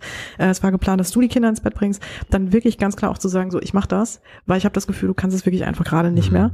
Weil am Ende, was habe ich davon, wenn der Partner es dann trotzdem noch macht und aber total gefrustet ist und einfach wirklich überhaupt nicht mehr, ich sag mal, auch da die, die, die, auf die Kinder sich das wirklich dann überträgt. Ne? Deswegen, also das ist ganz, mhm. ganz wichtig, da wirklich auch bei seinen Bedürfnissen zu bleiben und das auch mal zu kommunizieren, auch wenn man die Sorge hat, oh Gott, ich darf das ja nicht nochmal anmelden, weil ich irgendwie vielleicht die letzten zwei Abende schon irgendwas hatte, dann wirklich zu sagen, es tut mir total leid, aber auch an dieser Stelle, ähm, ne, ich, ich weiß nicht, es kommt auch wieder vielleicht eine andere Woche, aber jetzt gerade, ich weiß nicht warum, sind meine Akkus so leer. Mhm. Und wenn man, ich glaube, eine wirklich gute, wertschätzende Beziehung führt und ähm, so grundsätzlich viele Dinge da sind, ne, ähm, könnte ich mir vorstellen, dass es eigentlich auch bei dem Partner dann immer auch auf ähm, einem Wohlwollen stößt oder da auch vielleicht, ne, es ist ja auch die Frage, wie ich es kommuniziere, aber dass man da immer, und das ist halt das Wichtige, ne, das, was ich gerade meinte, also Kommunikation ist so wichtig, aber dafür braucht es natürlich auch dieses Bewusstsein darüber, was würde mir jetzt helfen, ne? Mhm. also, ne, dass man auch wirklich versteht, okay, boah, eigentlich, ich habe diese Kraft nicht mehr und ich, ich muss das jetzt ändern, aber dann auch nicht sich an den Rechner setzen ne, und noch wieder E-Mails beantworten, wenn man das Gefühl hat, so, das muss jetzt aber eigentlich auch noch rein, sondern dann wirklich auch zu sagen, so, und jetzt gehe ich genau der Sache nach, die ich total brauche, die ich schon ewig nicht gemacht habe und die mir das mhm. gibt, was ich gerade schon meinte, was dahinter steht, ne? was ich vermisse, ne? also was wie Freiheit oder Lebensfreude oder was es in dem Moment auch ist. Ne? Aber das ist wahrscheinlich echt ein guter Indikator so für diese echte Überforderung, wo man echt Hilfe braucht, ist eben, wenn man das nicht mehr in Waage bekommt. Ne? Also ähm, ich finde immer dieses Modell von diesem emotionalen Beziehungskonto eigentlich ganz gut, dass man da so mal einzahlen muss und dann kann man auch wieder was abheben. So ist das ja auch in der Partnerschaft. Und wenn man jetzt mal drei Abende hintereinander die Kinder nicht ins Bett bringt, dann hebt man mehr so ab vom Konto, aber dann muss man woanders wieder ein bisschen einzahlen. Und ähm, klar kann das auch mal andere Gründe haben, wenn dann nur einer immer einzahlt und der andere immer nur abhebt. Das kann auch ein Beziehungsproblem sein. Aber wenn man sich eigentlich gerne hat, aber das irgendwie trotzdem so läuft, kann der eine sowohl auf der Seite des jemanden, der eigentlich ganz gut noch im Konto ist, äh, das erkennen beim anderen, dass der zu oft abhebt oder umgekehrt, man erkennt es bei sich selber, mhm. dass man da vielleicht in so ein Pro Problem reinläuft und wenn man es eben nicht mehr in den Griff bekommt, dann ist man wahrscheinlich an dem Punkt, wo man Unterstützung braucht. Vielleicht nur vom Partner, klar, vielleicht kann man es irgendwie regeln, aber das könnte ein Indikator sein, wo man vielleicht ein Coaching braucht oder so. Ich glaube auch, das ist die größte Herausforderung, auch als junge Eltern, ähm, zu verstehen, wie man da miteinander umgeht und sich da erstmal so diese Rollen zu schaffen und auch zu gucken, ähm, wie können wir jetzt unsere Bedürfnisse noch neben diesem ganzen Alltag und den Themen, die jetzt hier so vorherrschen, noch unter einen Hut kriegen. Ne? Also und wie, ähm, dann hat man ja immer so dieses Gefühl, es muss mal so eins zu eins stattfinden. Ne? Die Bedürfnisse, die dürfen nur so eins und eins irgendwie wahrgenommen werden. Und ich glaube, davon sollte man sich halt auch frei machen. Das war das, was ich gerade mit dem Akku meinte. Dass es durchaus mal Momente gibt ne, oder Phasen gibt, da hat der eine einfach wirklich ein großes Päckchen zu tragen. Oder es muss auch nicht immer ähm, ein, ich sag mal, klar zu sehender Grund sein. Ne? Das finde ich, da würde ich auch so ein bisschen vorwarnen, dass man dann auch nicht sagt, ja, wie Moment, aber du hattest doch heute gar nicht so einen stressigen Arbeitstag. Warum bist du denn jetzt schon wieder am Ende? Ne? Warum bist du denn jetzt schon wieder genervt? Was ist denn da los bei dir? Es war doch eigentlich heute ein relativ entspannter Tag bei dir. Ähm, das ist ja, das sind ja keine Dinge, die man immer so offensichtlich, die offensichtlich sind. Ne? Ähm, also von daher, das sind ja auch manchmal Dinge, die so in uns stecken oder wir sind einfach vom Biorhythmus an einem Tag einfach mal nicht so gut drauf, ne? Oder sind andere Themen. Aber dass man da auf jeden Fall natürlich diese Vertrauensbasis hat oder auch dieses Gefühl hat von, eigentlich haben wir das doch hier zu zweit uns ausgesucht und eigentlich wir sind doch auch ein Team und wir wollen doch jetzt auch hier als Familie, wollen wir uns auch ich sag mal, gut durchbringen. Ne? Und eine Sache finde ich hier noch ganz gut, ein Zitat von Joko Winterscheid hat es, glaube ich, gesagt, ähm, für uns ist es Alltag, für unsere Kinder ist es die Kindheit. Ne? Genau, und da wollte ich mich auch ansetzen, mich, äh, wie man mit Kindern umgeht. Wir haben es von den äh, auf Elternebene gesprochen. Ne? Also ich finde auch wichtig, äh, das können auch schon Kinder im Kindergartenalter oder auch schon vor dem Kindergartenalter. Also wenn eine, eine direkte Kommunikation möglich ist über Sprache, ähm, kann man auch sowas sagen wie, dass man jetzt heute halt erschöpfter ist und dass es halt, wenn jetzt zum Beispiel man jetzt alleinerziehend ist und jetzt nicht halt einen Partner hat, der es gerade turfen kann, dass man dann halt mal darauf verzichtet zu singen, jedem Kind noch eine Geschichte über acht Seiten zu vorzulesen oder so, sondern dass man sagt heute mal nicht, weil das finde ich insofern wichtig, ähm, weil ähm, die Kinder spüren das ja eh wenn Eltern belastet sind. Und damit kriegen die Kinder auch etwas ganz Wichtiges gespiegelt, nämlich, hey, meine Eltern sind keine Roboter und die müssen nicht immer perfekt funktionieren, sondern die haben auch Grenzen und die sorgen dann für sich. Die bringen uns ja trotzdem liebevoll ins Bett. Ja, so im Sinne von, dass man sagt, ja komm, ich bringe dich jetzt noch mit ins Bett, aber heute mal keine Geschichte, dann morgen halt äh, von mir aus äh, gucken mal, wie es morgen aussieht, noch nicht mal Versprechungen machen, dass morgen dann mehr ist oder so, dann hat man direkt wieder Druck und Stress. Aber ähm, worauf ich hinaus will, ist, dass man da auch versucht, sensitiv auch mit den Kindern auf Augenhöhe in Dialog zu gehen. Vorsicht Falle, äh, weil ich erlebe das immer wieder, dass einer der größten Fallen ist, dass man das so formuliert, dass man das Kind fragt, hör mal, ist das okay, wenn ich dir heute keine Geschichte vorlese? Was macht man? Das ist die Einladung zur Parentifizierung, dass die Kinder nämlich dann die Elternrolle übernehmen sollen und sagen sollen, nee, ich will aber, und dann hat man die Verantwortung an das Kind abgegeben. Ne? Also da sollte man das schon so formulieren, dass man sagt, hör mal, heute gibt's keine Geschichte, weil ich bin jetzt hier am Limit und wir haben jetzt nicht Papier oder ist gerade nicht da oder so und ähm, dann äh, geht man wieder in die Führungsrolle. Ne? Und wenn ein Kind halt dann traurig ist, oder äh, nee, total müde, schon überdreht oder so, mache ich ja auch Mut. Ja, ein Kind darf sich auch zumuten, wenn es übermüdet ist. Da dann die Info vielleicht ein bisschen eher ins Bett bringen oder das Abendprogramm anders gestalten. Ne, dass man jetzt nicht vielleicht die, äh, wie wir gerade auch gesagt haben, auch mit der Ausführung, ne, dass man da nicht jetzt äh, alles perfekt machen muss und von A bis Z, sondern wirklich mal vielleicht ein paar Dinge rausnimmt. Aber das finde ich super, dass du es gesagt hast, Cord, und da auch nochmal so auf den Punkt gebracht hast, dass ganz wichtig ist, auch mit den Kindern so in, auf mehr oder weniger auf Augenhöhe zu gehen und denen auch authentisch klar zu machen, was gerade so passiert. Weil was ich häufig bei Klienten übrigens erlebe, ich weiß nicht, ob du das auch hast in der Psychotherapie, ist, dass sie sich heutzutage immer in ihren Gefühlen total hinterfragen, ja, und immer so ihren Gefühlen und ihrem Empfinden total misstrauisch gegenüber sind. Und ich glaube, weil wir aus einer Generation noch stammen oder teilweise so die Generation, die uns erzogen haben und vor uns, ähm, nämlich vieles unter den Teppich gekehrt haben und wir Kinder dann Dinge wahrgenommen haben oder äh, ne, oder frühere Generationen als Kinder dann Dinge wahrgenommen haben und die aber geleugnet wurden. Also gesagt wurde, nee, ist alles gut, ne? Und man dann das Gefühl hat, aber irgendwie, da haben wir auch schon mal drüber gesprochen und ich glaube auch Podcast und das ist auch ganz wichtig, ähm, dass man Kinder da wirklich mit reinnimmt. Natürlich nur zu einem bestimmten Maße, aber ich habe so eine eigene persönliche Anekdote und zwar irgendwann war mein Sohn so in dem Alter, wo der ein bisschen auch was verstanden hat von Stimmungen und so, mehr so in die Empathie gegangen ist und dann fing es irgendwann an, dass der häufiger gesagt hat, Mama, ich hab dich so lieb, ich hab dich so lieb. Und ähm, erst freut man sich natürlich total darüber. Mhm. Irgendwann ist mir ähm, aufgefallen, dass er das vermehrt sagt in angespannten Situationen. Mhm. Ähm, und dann habe ich direkt verstanden, okay, irgendwie, ne, der versucht sich also dadurch äh, irgendwie die Verbindung zu schaffen oder auch vielleicht da die, wieder die Sicherheit und den Halt herzustellen. Und habe dann auch versucht, da total drauf einzugehen. Ne? Und weil ich dann auch so das Gefühl, also er hat, ich glaube, er hat sogar irgendwann auch mal so ganz ähm, klar gesagt, ähm, habe ich irgendwas falsch gemacht oder ich weiß es gar nicht mehr. Oder warum bist du denn jetzt jetzt so ähm, verärgert. Sowas hat er, glaube ich, gesagt. Und dann habe ich gesagt, die Mama ist gar nicht verärgert, die Mama ist gestresst. Und es war mir auch im gleichen Moment, als ich es gesagt habe, habe ich ja gedacht, gesagt, Mama ist nicht gestresst, Mama ist überfordert.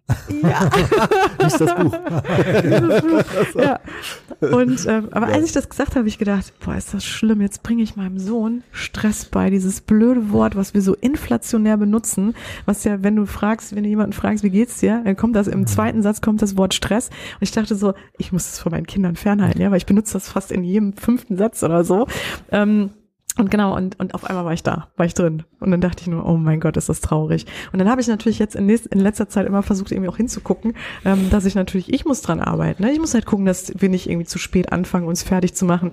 Ich muss, ich bin halt hier, wie du auch gerade sagtest, Cord, ich bin die, die Verantwortung übernimmt. Ne? Ich muss halt gucken, dass ich ihn dann so früh wecke, dass wir noch gut essen können, ne? alles noch gut stattfinden kann und so. Und kann ihn ja dann nicht da auch mit reinnehmen und reinziehen und immer nur Druck machen. Ich meine, es gibt so Tage, um Gottes Willen. Ne? Und das passiert uns allen. Ne? Das, das will ich damit nicht sagen. Aber am Ende merkt man ja, ja, das, das Hinken oder dieses Thema kommt auf durch mein schlechtes Zeitmanagement oder durch, ne, genau. Und äh, in dem Moment äh, wurde man da nochmal so gut gespiegelt. Und äh, deswegen finde ich das, das meinte ich gerade so, ich glaube, Kinder können auch unfassbar gut halt so, ich sag mal, auch so ähm, Dinge wahrnehmen und halt spiegeln und auch so wie so Warnzeichen dann sein. Und dass man die dann auch wirklich ernst nimmt darin und sagt, ja, es ist irgendwie gerade, die Mama ist irgendwie gerade, kriegt das jetzt alles nicht so gut hin. Ne? Ähm, das mache ich dann halt auch manchmal so offen und ich glaube, dass hilft vielleicht auch, ne, den Kindern irgendwie so das Gefühl zu haben, ja, man muss auch nicht immer nur alles schaffen, ne? Es ist nicht immer nur alles toll und heile Welt und genau. Ja, ich glaube, ich fand diesen Hinweis ganz gut. Äh, du hast damit angefangen, du hast es jetzt fortgesetzt, dass man auch mal ja zeigen darf, dass nicht perfekt läuft, weil ähm, ja, wenn man Kinder haben möchte, die auch einen respektieren später und die einem auch, gerade wenn man, wenn Kinder älter sind, äh, wenn man auch äh, so miteinander umgehen muss, ähm, dass die auch einem Frei, Freiräume lassen und wir kennen alle so Kinder und das kennen wir auch aus unserer äh, beruflichen Tätigkeit, die eben diesen, die, die das gar nicht gelernt haben, die es nicht kennen, die sofort austicken, wenn sie nicht sofort bekommen, was sie, was sie sich jetzt gerade gewünscht haben und ähm, wo eben nicht ins Bett gegangen werden kann, ohne dass zum 98. Mal das Buch gelesen wird, was äh, den Eltern vielleicht schon zum Hals raushängt, wo die Eltern sich nicht mal trauen zu sagen, komm, lass mal bitte was anderes lesen, ähm, sonst äh, gehe ich hier noch an die Decke, wenn ich das noch einmal lesen muss, dass man da auch mal, ja, eben das auch mal zeigen darf, sagen darf und auch, ich fand das gar nicht so schlimm, wo du jetzt gesagt hast, dass du ja dieses Wort eingeführt hast, weil damit hast du ja irgendwie deine Gefühlsebene offenbart mhm. deinem Kind gegenüber und es hat besser verstanden, wieso vielleicht die Situation so ist, wie sie ist und eben nicht so wie die Vorgeneration, die dann das so unter Teppich gekehrt haben. Mhm. So, auch wenn es nicht so toll ist, äh, Gut, ich glaube, es gibt schlimmere Wörter, die Kinder aufschnappen können bei ihren Eltern als das Wort Stress.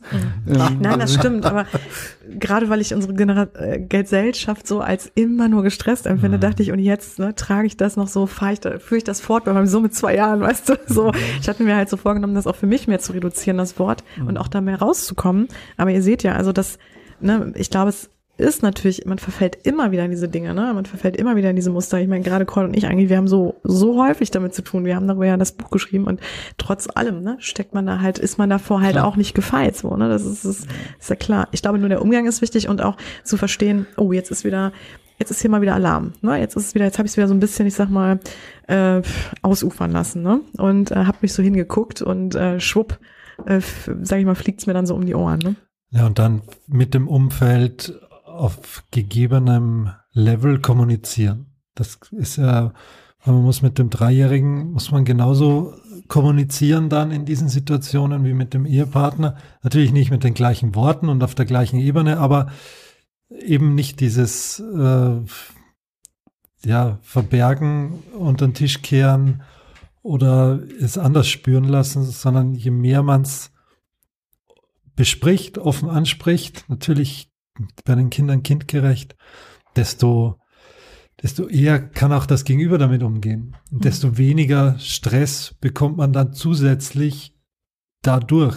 Also mhm. das, weil wenn ich meinem Kind jetzt merken lasse, dass ich gerade überfordert bin, aber das Kind das nicht versteht und nur merkt, die Mama ist gerade äh, total ruppig und will nicht mit mir spielen und jetzt frage ich nochmal, willst du jetzt mit mir spielen und wieder nicht und dann, dann stresst das ja in der Beziehung noch mal mehr. Und je, Auf jeden je, Fall.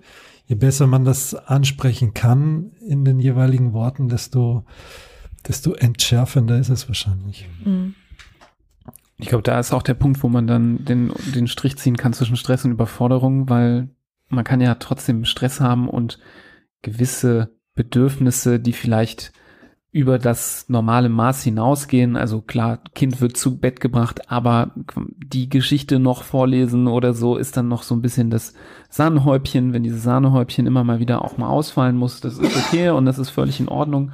Wenn das aber so weit geht, dass die Bedürfnisse des Kindes nicht mehr erfüllt werden, dann ist wahrscheinlich aus dem Stress halt Überforderung geworden, wenn ich dem Kind dann eben nicht äh, zu, zur Seite kommen kann, wenn es irgendwie schreit, äh, wenn es sich alleine fühlt, wenn es irgendwie Nähe sucht und ich dann sage, nee, also ich habe jetzt so viel Stress, ich muss jetzt auch noch hier diese Arbeit zu Ende stellen, mal gucken, ob der nach fünf Minuten aufhört zu weinen und den erstmal weinen lasse. Mhm. Da bin ich wahrscheinlich schon in diesem Überforderungs äh, Zug eingestiegen und muss dann mal gucken, wie ich da wieder rauskomme. Ja. Also da vielleicht auch mal wirklich diesen Schritt zurückgehen und gucken, ähm, den Abstrich, den ich gerade mache, so zum Eigenschutz, ist das, äh, ist das quasi schon, schon eigentlich noch ein Bedürfnis, was erfüllt werden sollte und gehört, oder ist es vielleicht schon so in diesem Bonuslevel, Sahnhäubchen, wir gehen jetzt nicht nochmal in Zoo diese, dieses Wochenende, ich muss noch was erledigen. Ähm, oder mache ich das schon wirklich bei so elementaren Sachen, irgendwelche Abstriche, wo es dann wirklich gefährlich wird über längere Zeit? Also ich finde auch da an der Stelle nochmal ganz wichtig zu sagen, dass man wirklich äh, immer auch darauf schauen sollte, dass die Kinder oder dass man das dieses Bewusstsein sich noch mal einmal so vergegenwärtigt, dass Kinder ja nicht in der Lage sind zu reflektieren. Ne?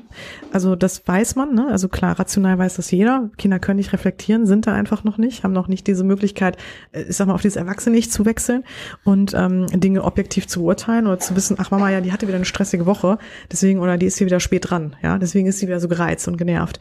Ähm, das können die natürlich überhaupt nicht, das können die nicht verstehen. Das heißt, die projizieren das ja wirklich eins zu eins auf sich oder haben erstmal das Gefühl, okay, was habe ich falsch gemacht? Also gehen erstmal natürlich so in dieses Ich-Erleben, weil die auch sehr egozentrisch sind. Und dass man sich das auch immer wieder vor Augen führt, dass wir den Vorsprung halt haben, ne, dass wir die Möglichkeit haben zu sagen, okay, wenn jetzt zum Beispiel eine Situation ist, die mich sehr an die Grenzen bringt, auch mit den Kindern, ähm, dann auch klar zu wissen, okay, eigentlich ich bin jetzt hier die Erwachsene oder ne, ich muss es schaffen, ähm, zu sagen, das ist gerade bei mir akut ähm, ein Thema, was mich völlig anspannt und aggressiv macht, vielleicht auch auf eine Weise. Ähm, aber ich muss es verschieben. Ich habe keine Möglichkeit, das jetzt irgendwie rauszulassen. Und das fällt bestimmt in manchen Momenten schwer. Aber dass man wirklich sagt, okay, wenn ich das jetzt mache, wenn ich mein Kind jetzt als Fläche nehme, ja, hier irgendwie Dinge rauszulassen und quasi in dem Moment nicht so reflektiert bin wie das Kind, also unreflektiert einfach mein Verhalten rauslasse, ähm, dass das natürlich bei dem Kind nicht auf der gleichen Ebene ankommt. Ne? Also dass das Kind nicht dann sagen kann, ah ja, und selbst wir Erwachsenen haben ja Probleme damit. Also wenn wir uns total ankeifen, dann sind wir auch nicht, obwohl wir reflektieren können, sofort dabei zu wissen, okay, derjenige keift mich jetzt an, weil er gerade einfach sehr gestresst ist oder weil er überfordert ist. Also selbst uns fällt es ja schwer. Aber Kinder haben diese, diese Fähigkeit überhaupt nicht. Und das heißt, also das wirklich immer im Blick zu halten und immer sich in dem Moment zu versuchen, also man muss nicht alles, das will ich nicht sagen, dann schön reden, aber dass man vielleicht zum Beispiel zu einem Kind dann sagt, pass mal auf, die Mama kommt gleich, gib mir mal kurz zwei Minuten, ne, so gut, so gut und ruhig wie es geht, sich dann wirklich mal für zwei Minuten auf die Toilette verzieht, äh, irgendwie kurz mal durchatmet, was auch immer, ne, sich, weiß ich nicht, vielleicht kurz mit jemandem telefoniert, der, der einem schnell guten Zuspruch liefern kann, ähm, dass man merkt, okay, ich komme jetzt wieder mit dieser Situation klar oder ich bin wieder einigermaßen gefasst und äh, gehe jetzt wieder zurück in die Situation. Aber da wirklich hingucken und dann nicht einfach nur so, ich sag mal, den Emotionen so freien Lauf lassen. Also zumindest ist auch mal die Frage, wie stark die Emotionen sind. Ne? Aber ähm, also natürlich bei bestimmten Momenten kann ich mein Kind auch mitnehmen. Also ich finde zum Beispiel auch schön, wenn man von einem Kind auch mal weint. Also ich finde das völlig in Ordnung, ne? dass man das auch mal einem Kind zeigt. Ähm, und muss man natürlich auch mal schauen, wie man dann das Kind da auch transparent betreut, also dass es natürlich dann auch das irgendwo nachvollziehen kann. Aber ja, dass man sonst grundsätzlich, wenn man das Gefühl hat, man ist gerade überfordert, man weiß nicht wohin mit sich und man ist an so einem Moment, wo, wo man am liebsten ja weiß ich nicht, also um sich schlagen möchte.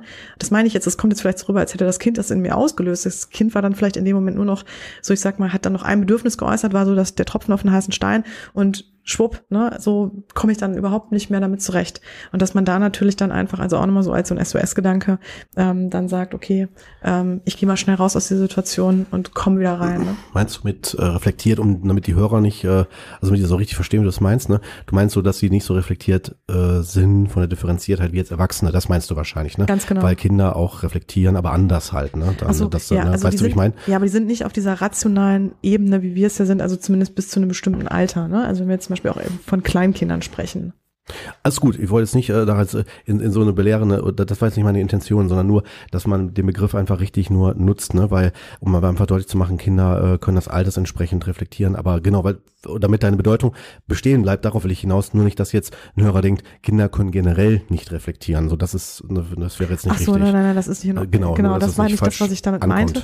Aber die können natürlich, äh, sagen wir, kom komplexere Zusammenhänge oder Reflexionen, so wie wir sie halt kennen, auf diesem, oder dieses Erwachsenen-Ich, ne, was wir haben, dieses Vernunfts- und Erwachsenen-Ich, das ist ja bei denen noch nicht ausgebildet. Ne? Also ich rede jetzt hier auch vor So allem. moralische Dinge, gesellschaftliche Dinge, Genau, Etikette. komplexere Zusammenhänge, komplexe- ja, ne? genau, ka- kausale das Zusammenhänge, ne? Das ist ja einfach Alles gut. da, diese Fähigkeit ist ja einfach noch nicht da. Und ähm, genau, das meine Also, ich mit damit. genau, super. Genau. Das war mir nur nochmal wegen, damit nicht das äh, falsch interpretiert wird. Mhm. Ja, ihr Lieben, ne? Ich wollte nur mal sagen, wir, wir, wir kommen schon so langsam auf anderthalb Stunden. Ähm, Wow. Ich habe ja schon gesagt, äh, sechs Stunden wäre locker drin, wenn wir jetzt einfach weiter reiten Wir würden würden. jetzt mal Halbzeit machen. Ja, ja. Genau, genau. Pause, Pinkelpause. Genau. Nee, ich glaube, dass, wie gesagt, also dem Thema wird man nur gerecht, wenn man äh, noch viel, viel mehr ähm, Aspekte beleuchtet und ich glaube, wir haben jetzt äh, an der berühmten Oberfläche gekratzt, ähm, aber ich glaube, wir haben viele Sachen ganz gut beleuchtet. Für mich so ein bisschen auch Take-Home-Message ist wirklich so dieses, ähm, ja auch mal so einen Schritt zurückgehen und sich versuchen mal so von außen betrachten, sich selber oder den anderen oder die Situation ähm, mal versuchen irgendwie neutral darzustellen oder sich zu überlegen, hm, wenn ich, wenn nicht ich das wäre, sondern jemanden kenne, einen guten Freund, der sich jetzt so verhalten würde, was würde ich jetzt neutral darüber denken? Ich finde, manchmal sind Erwachsene auch gar nicht so gut darin zu reflektieren. Also das ist jetzt auch nicht vielleicht unbedingt nur eine Sache, die manche Kinder nicht so perfekt drauf haben, sondern gerade Erwachsene, gerade wenn es irgendwie in emotionalen Beziehungen ist, häufig auch mit dem Partner, manchmal hat man das Gefühl, umso enger man zusammen ist, umso weniger wird reflektiert, umso weniger mehr wird reagiert. Also gerade bei so ganz fremden Leuten denke ich ganz immer, also wenn ich jetzt jemand ganz Fremdes irgendwie ankeift, denkst du, okay, was gerade passiert? Was habe ich gerade falsch gemacht? Wenn es eine ganz enge Person ist, dann schreit man nur noch zurück. So, was soll das jetzt? Ja, also das ist immer so ein bisschen dieses Paradox, dass man, wenn man äh, sich besonders gut kennt, eben gar nicht mehr so reflektiert. Das liegt auch daran, weil man sich sehr vertraut und nah ist und eben nicht mehr alles so rational durchdenkt. Aber es ist vielleicht manchmal gar nicht so gut, ähm, wenn man das auf alles anwendet, sondern dass man auch mal selber ähm, wenn man merkt, eben wenn man diese Faktoren an sich merkt, die wir versucht haben hier auch zu definieren, dass man anscheinend in eine äh, zu stressige Situation, in eine überfordernde Situation kommt, dass man dann diesen Schritt zurückgeht und mal sich selber so beleuchtet und analysiert, dass das vielleicht so der erste gute Schritt ist und dass man dann ja mit den Mitteln, die zur Verfügung stehen, ähm, ob jetzt intensiver oder erste Schritte versucht, da mal was dran zu verändern, weil umso häufiger man das bemerkt, umso ja größer scheint das Problem vielleicht zu werden, wenn man nichts tut jeder darf das ja mal haben zwischendurch, aber wenn sich's häuft, dann wird's halt halt blöd. Ne? Also das sind so für mich die Take-Home-Messages. Ähm, vielleicht noch abschließende Worte von euch, bevor wir so in die in den in die Verabschiedung schon gehen. Ja, also das, was du gerade angesprochen hast, Nibra, ist echt total äh, wahre Worte und da würde ich nur einmal kurz noch anschließen und dann auch wirklich den Bogen schlagen, damit wir nicht die zwei Stunden knacken. Ähm, also genau, das, das Stichwort ist halt wirklich darin nicht, äh, also Selbstreflexion, also Selbstreflexion ist das Stichwort insofern, ähm, das ist so das Credo eigentlich, dass man sich wirklich darüber bewusst wird. Also das große Thema einfach das Bewusstsein darüber, ähm, ne, wer ich bin, was ich brauche, ähm, was mir wichtig ist und das natürlich auch kommunizieren zu können. Ne? Und natürlich dann in dem Moment ja bei mir selbst die Reflexion zu betreiben, als auch ähm, zum Beispiel in der Beziehung auch dann ne, die gleichen Maßstäbe anzusetzen. Ähm, ich glaube, das ist schon so mit das Wichtigste, also dabei sich anzukommen, äh, bei sich auch zu bleiben also auch ähm, mit einem guten äh, in, einer Wertschätzung ähm, zu kommunizieren, was man braucht, also sich auch abgrenzen zu können, aber natürlich auch die Bedürfnisse des anderen wahrzunehmen. Also ne, das will ich jetzt auch gar nicht damit zum Beispiel ähm, äh, damit so abtun, aber ich glaube, das sind so eigentlich die springenden Punkte, ne? Wirklich genau so die Idee. Manchmal genau braucht es dann halt auch so den Blick heraus, äh, den Schritt heraus, um den Blick hereinzubekommen, sozusagen. Ja.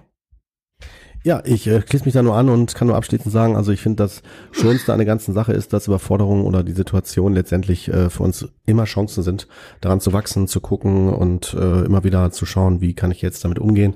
Und die besten News sind, ähm, es geht um Eigenverantwortung und das ist das größte Geschenk. Ne? Wir, wer geht für uns auf Toilette, wer isst für uns, wer geht für uns schlafen.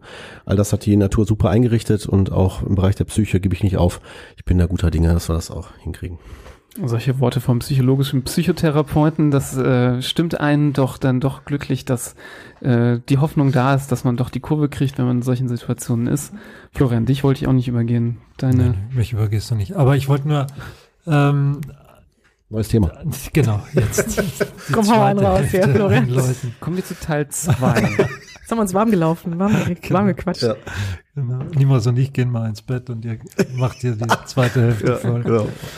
Nee, ähm, also ich glaube, ganz wichtig ist auch den Moment einfach zu erkennen, wann man sich Hilfe suchen sollte, wie auch immer diese Hilfe aussieht. Das kann äh, in beider eurer Personen zum Beispiel stecken. Das kann der Coach sein, der einem so ein bisschen hilft, sein Leben äh, wieder in den Griff zu bekommen mit, wie du ja gesagt hast, sehr professionellen und auch schon Richtung äh, oder mit psychotherapeutischen Ansätzen oder, oder nicht Ansätzen, sondern Werkzeugen, nennen wir es so. Ähm, oder dann auch äh, einfach eine Psychotherapie aufsucht, die sicherlich auch sehr, äh, ich glaube, für jeden Menschen was sehr Gutes ist und ausgesprochen Gutes ist. Wenn man noch nicht so weit gehen will und ähm, Hilfe braucht bei Überforderung, kann man euer Buch erwerben Und verschenken. und, da, und verschenken. Ja, gerade jetzt Zur zur Weihnachtszeit äh, ein ganz tolles Geschenk, ähm, ganz tolles Buch. Nochmal herzlichen Glückwunsch dazu. Wirklich ein, Dankeschön. ein Meisterwerk, würde ich fast sagen. Oh, Das Boah, sage okay. ich. danke, danke. Wahnsinn, Wahnsinn. Danke für diese tollen Worte. Wirklich. Und also einfach auch ein, ein großartiges Thema, das eure beider äh, Berufsgruppen, glaube ich, sehr gut in der Schnitt, Schnittmenge zusammenbringt. Und kein Wunder, dass ihr da so viel zu erzählen habt und so viel äh, Interessantes von euch geben könnt. oh, vielen Dank. Vielen Dank. Vielen, vielen Dank. Bei uns aber auch. Ist vielleicht auch ein gutes Geschenk für einen selbst, ne? Weil nicht nur die anderen analysieren und schauen, oh, wer könnte davon profitieren. Klar kann man auch machen. Ich meine, das kann ja auch eine schöne Hilfe sein, gerade unter Freunden, wenn man das Gefühl hat, der eine ruft immer öfter an. Du hast ja eben gesagt, vielleicht ruft man jemanden an, der einen mal kurz runterholt und die Anrufe werden immer öfter. Dann kann sowas doch ein toller erster Schritt sein, um sich dem Thema zu nähern. Aber vielleicht selber nochmal in sich reinhören, habe ich nicht doch auch hier und da mal wieder solche Situationen und ähm, ja, ich, das haben wir jetzt ja auch gar nicht gesagt. Euer Buch oder das Thema, was ihr besprochen habt, eignet sich ja nicht nur für jetzt Eltern, sondern das kann ja auch jemand sein, der im Beruf gestresst ist ähm, oder durch andere familiäre Umstände oder andere Umstände im Leben gestresst ist, äh, in so einem Maße, dass es äh, überschäumt, dass es fast überläuft, dass man überfordert ist, dass man blockiert ist in weiteren Aspekten. Also da glaube ich, kann jeder auch bei sich selber mal reinhören und sich somit ein Geschenk machen. Natürlich auch euren Podcast ähm, gerne, gerne nochmal hören, ähm, den ihr eingangs genannt habt, den ich in die Shownotes auch nochmal packen werde, ähm, so wie auch Vielen eure Dank, Dank. Webseite. Ähm, dort gibt's auch Infos, da gibt's auch Fotos von euch, schöne Fotos der Geschwister. ähm, nein, nicht so wie die Geschwisterfotos, die ich so mit meinem Bruder hab von damals. Nicht diese Art von Fotos, sondern schon coole neue Fotos. Also auch eine sehr schöne Webseite. Ähm, ja, und bei Instagram findet man euch auch, ne? Hm, genau. Also Genau. durch die Bank alle ähm, Überall bei YouTube, auch sogar in Ja, Bild echt? mit, mit. Videos. sogar bei YouTube. Ja. Mhm. Also wer den Podcast äh, genau nicht, nicht hören will, der kann auch einfach nur YouTube anmachen. Und sehen. Sehr gut. Ton Genau. ausschalten und euch nur angucken. Ne, Zum Beispiel, Genau. ja. Es soll vielleicht solche Leute auch geben, ich weiß es nicht. Ja, die nicht hören können vielleicht. Ja. Nee, aber war uns echt eine totale Freude und war äh, hier zu sein. Ja. Und äh, es war wirklich so eine schöne, gemütliche Runde. Vielen Dank auch für diese lange Zeit, die wir reden durften hier, denn ähm, am Ende na, unsere Zeit ist bei allen ist sehr kostbar, wertvoll und deswegen äh, vielen, vielen Dank für euer Interesse auch und Gerne, gerne. Leitet die Folge auch weiter, wenn ihr Ja. die gehört habt und denkt, oh, das könnte ich mir vorstellen, das kann auch anderen weiterhelfen, die ich kenne. Ähm, Ob es in eine Gruppe ist oder an eine Person direkt, ähm, das würde uns sehr, sehr freuen. Persönliche Empfehlung ist wirklich die beste Werbung für uns, die wir uns vorstellen können. Hört auch in unsere anderen Folgen rein, in die anderen Folgen, die wir hier zu viert bzw. zu dritt auch schon gemacht haben. Ähm, das eine ist die Helikopter-Eltern-Folge, die wir zu viert gemacht haben und zu dritt mit dir, Cord, über das Thema Einnässen. Ähm, da sind auch wirklich viele tolle Inhalte geflossen, die wirklich sehr wertvoll sind. Ja, im wahrsten Sinne Eingeflossen, genau. geflossen. Genau. Das war jetzt wirklich ein unbeabsichtigter Witz. Das war super. Der klingt jetzt sehr, der klingt sehr, sind die als hätte ich den schon so eine, schon vorbereitet drei Tage lang. Ne? Nee. nee, überhaupt nicht. Der kam Tatsächlich- schön locker aus der Hüfte. tatsächlich war das spontan. Ja. Ähm, ja, und alle anderen Folgen natürlich gerne, gerne reinhören. Ähm, wir freuen uns. Äh, ihr könnt auch Feedback hinterlassen, uns eine Nachricht schicken mit konstruktiver Kritik oder Themenwünsche. Da freuen wir uns auch sehr darüber. So, sonst bleibt nichts anderes übrig, als allen ja, eine gute Zeit zu wünschen. Bleibt gesund und wir hören uns bei der nächsten Folge. Macht es gut. Ja, ihr auch. Dankeschön. Tschüss. Bis dann. Tschüss. Tschüss. Auf Wiedersehen.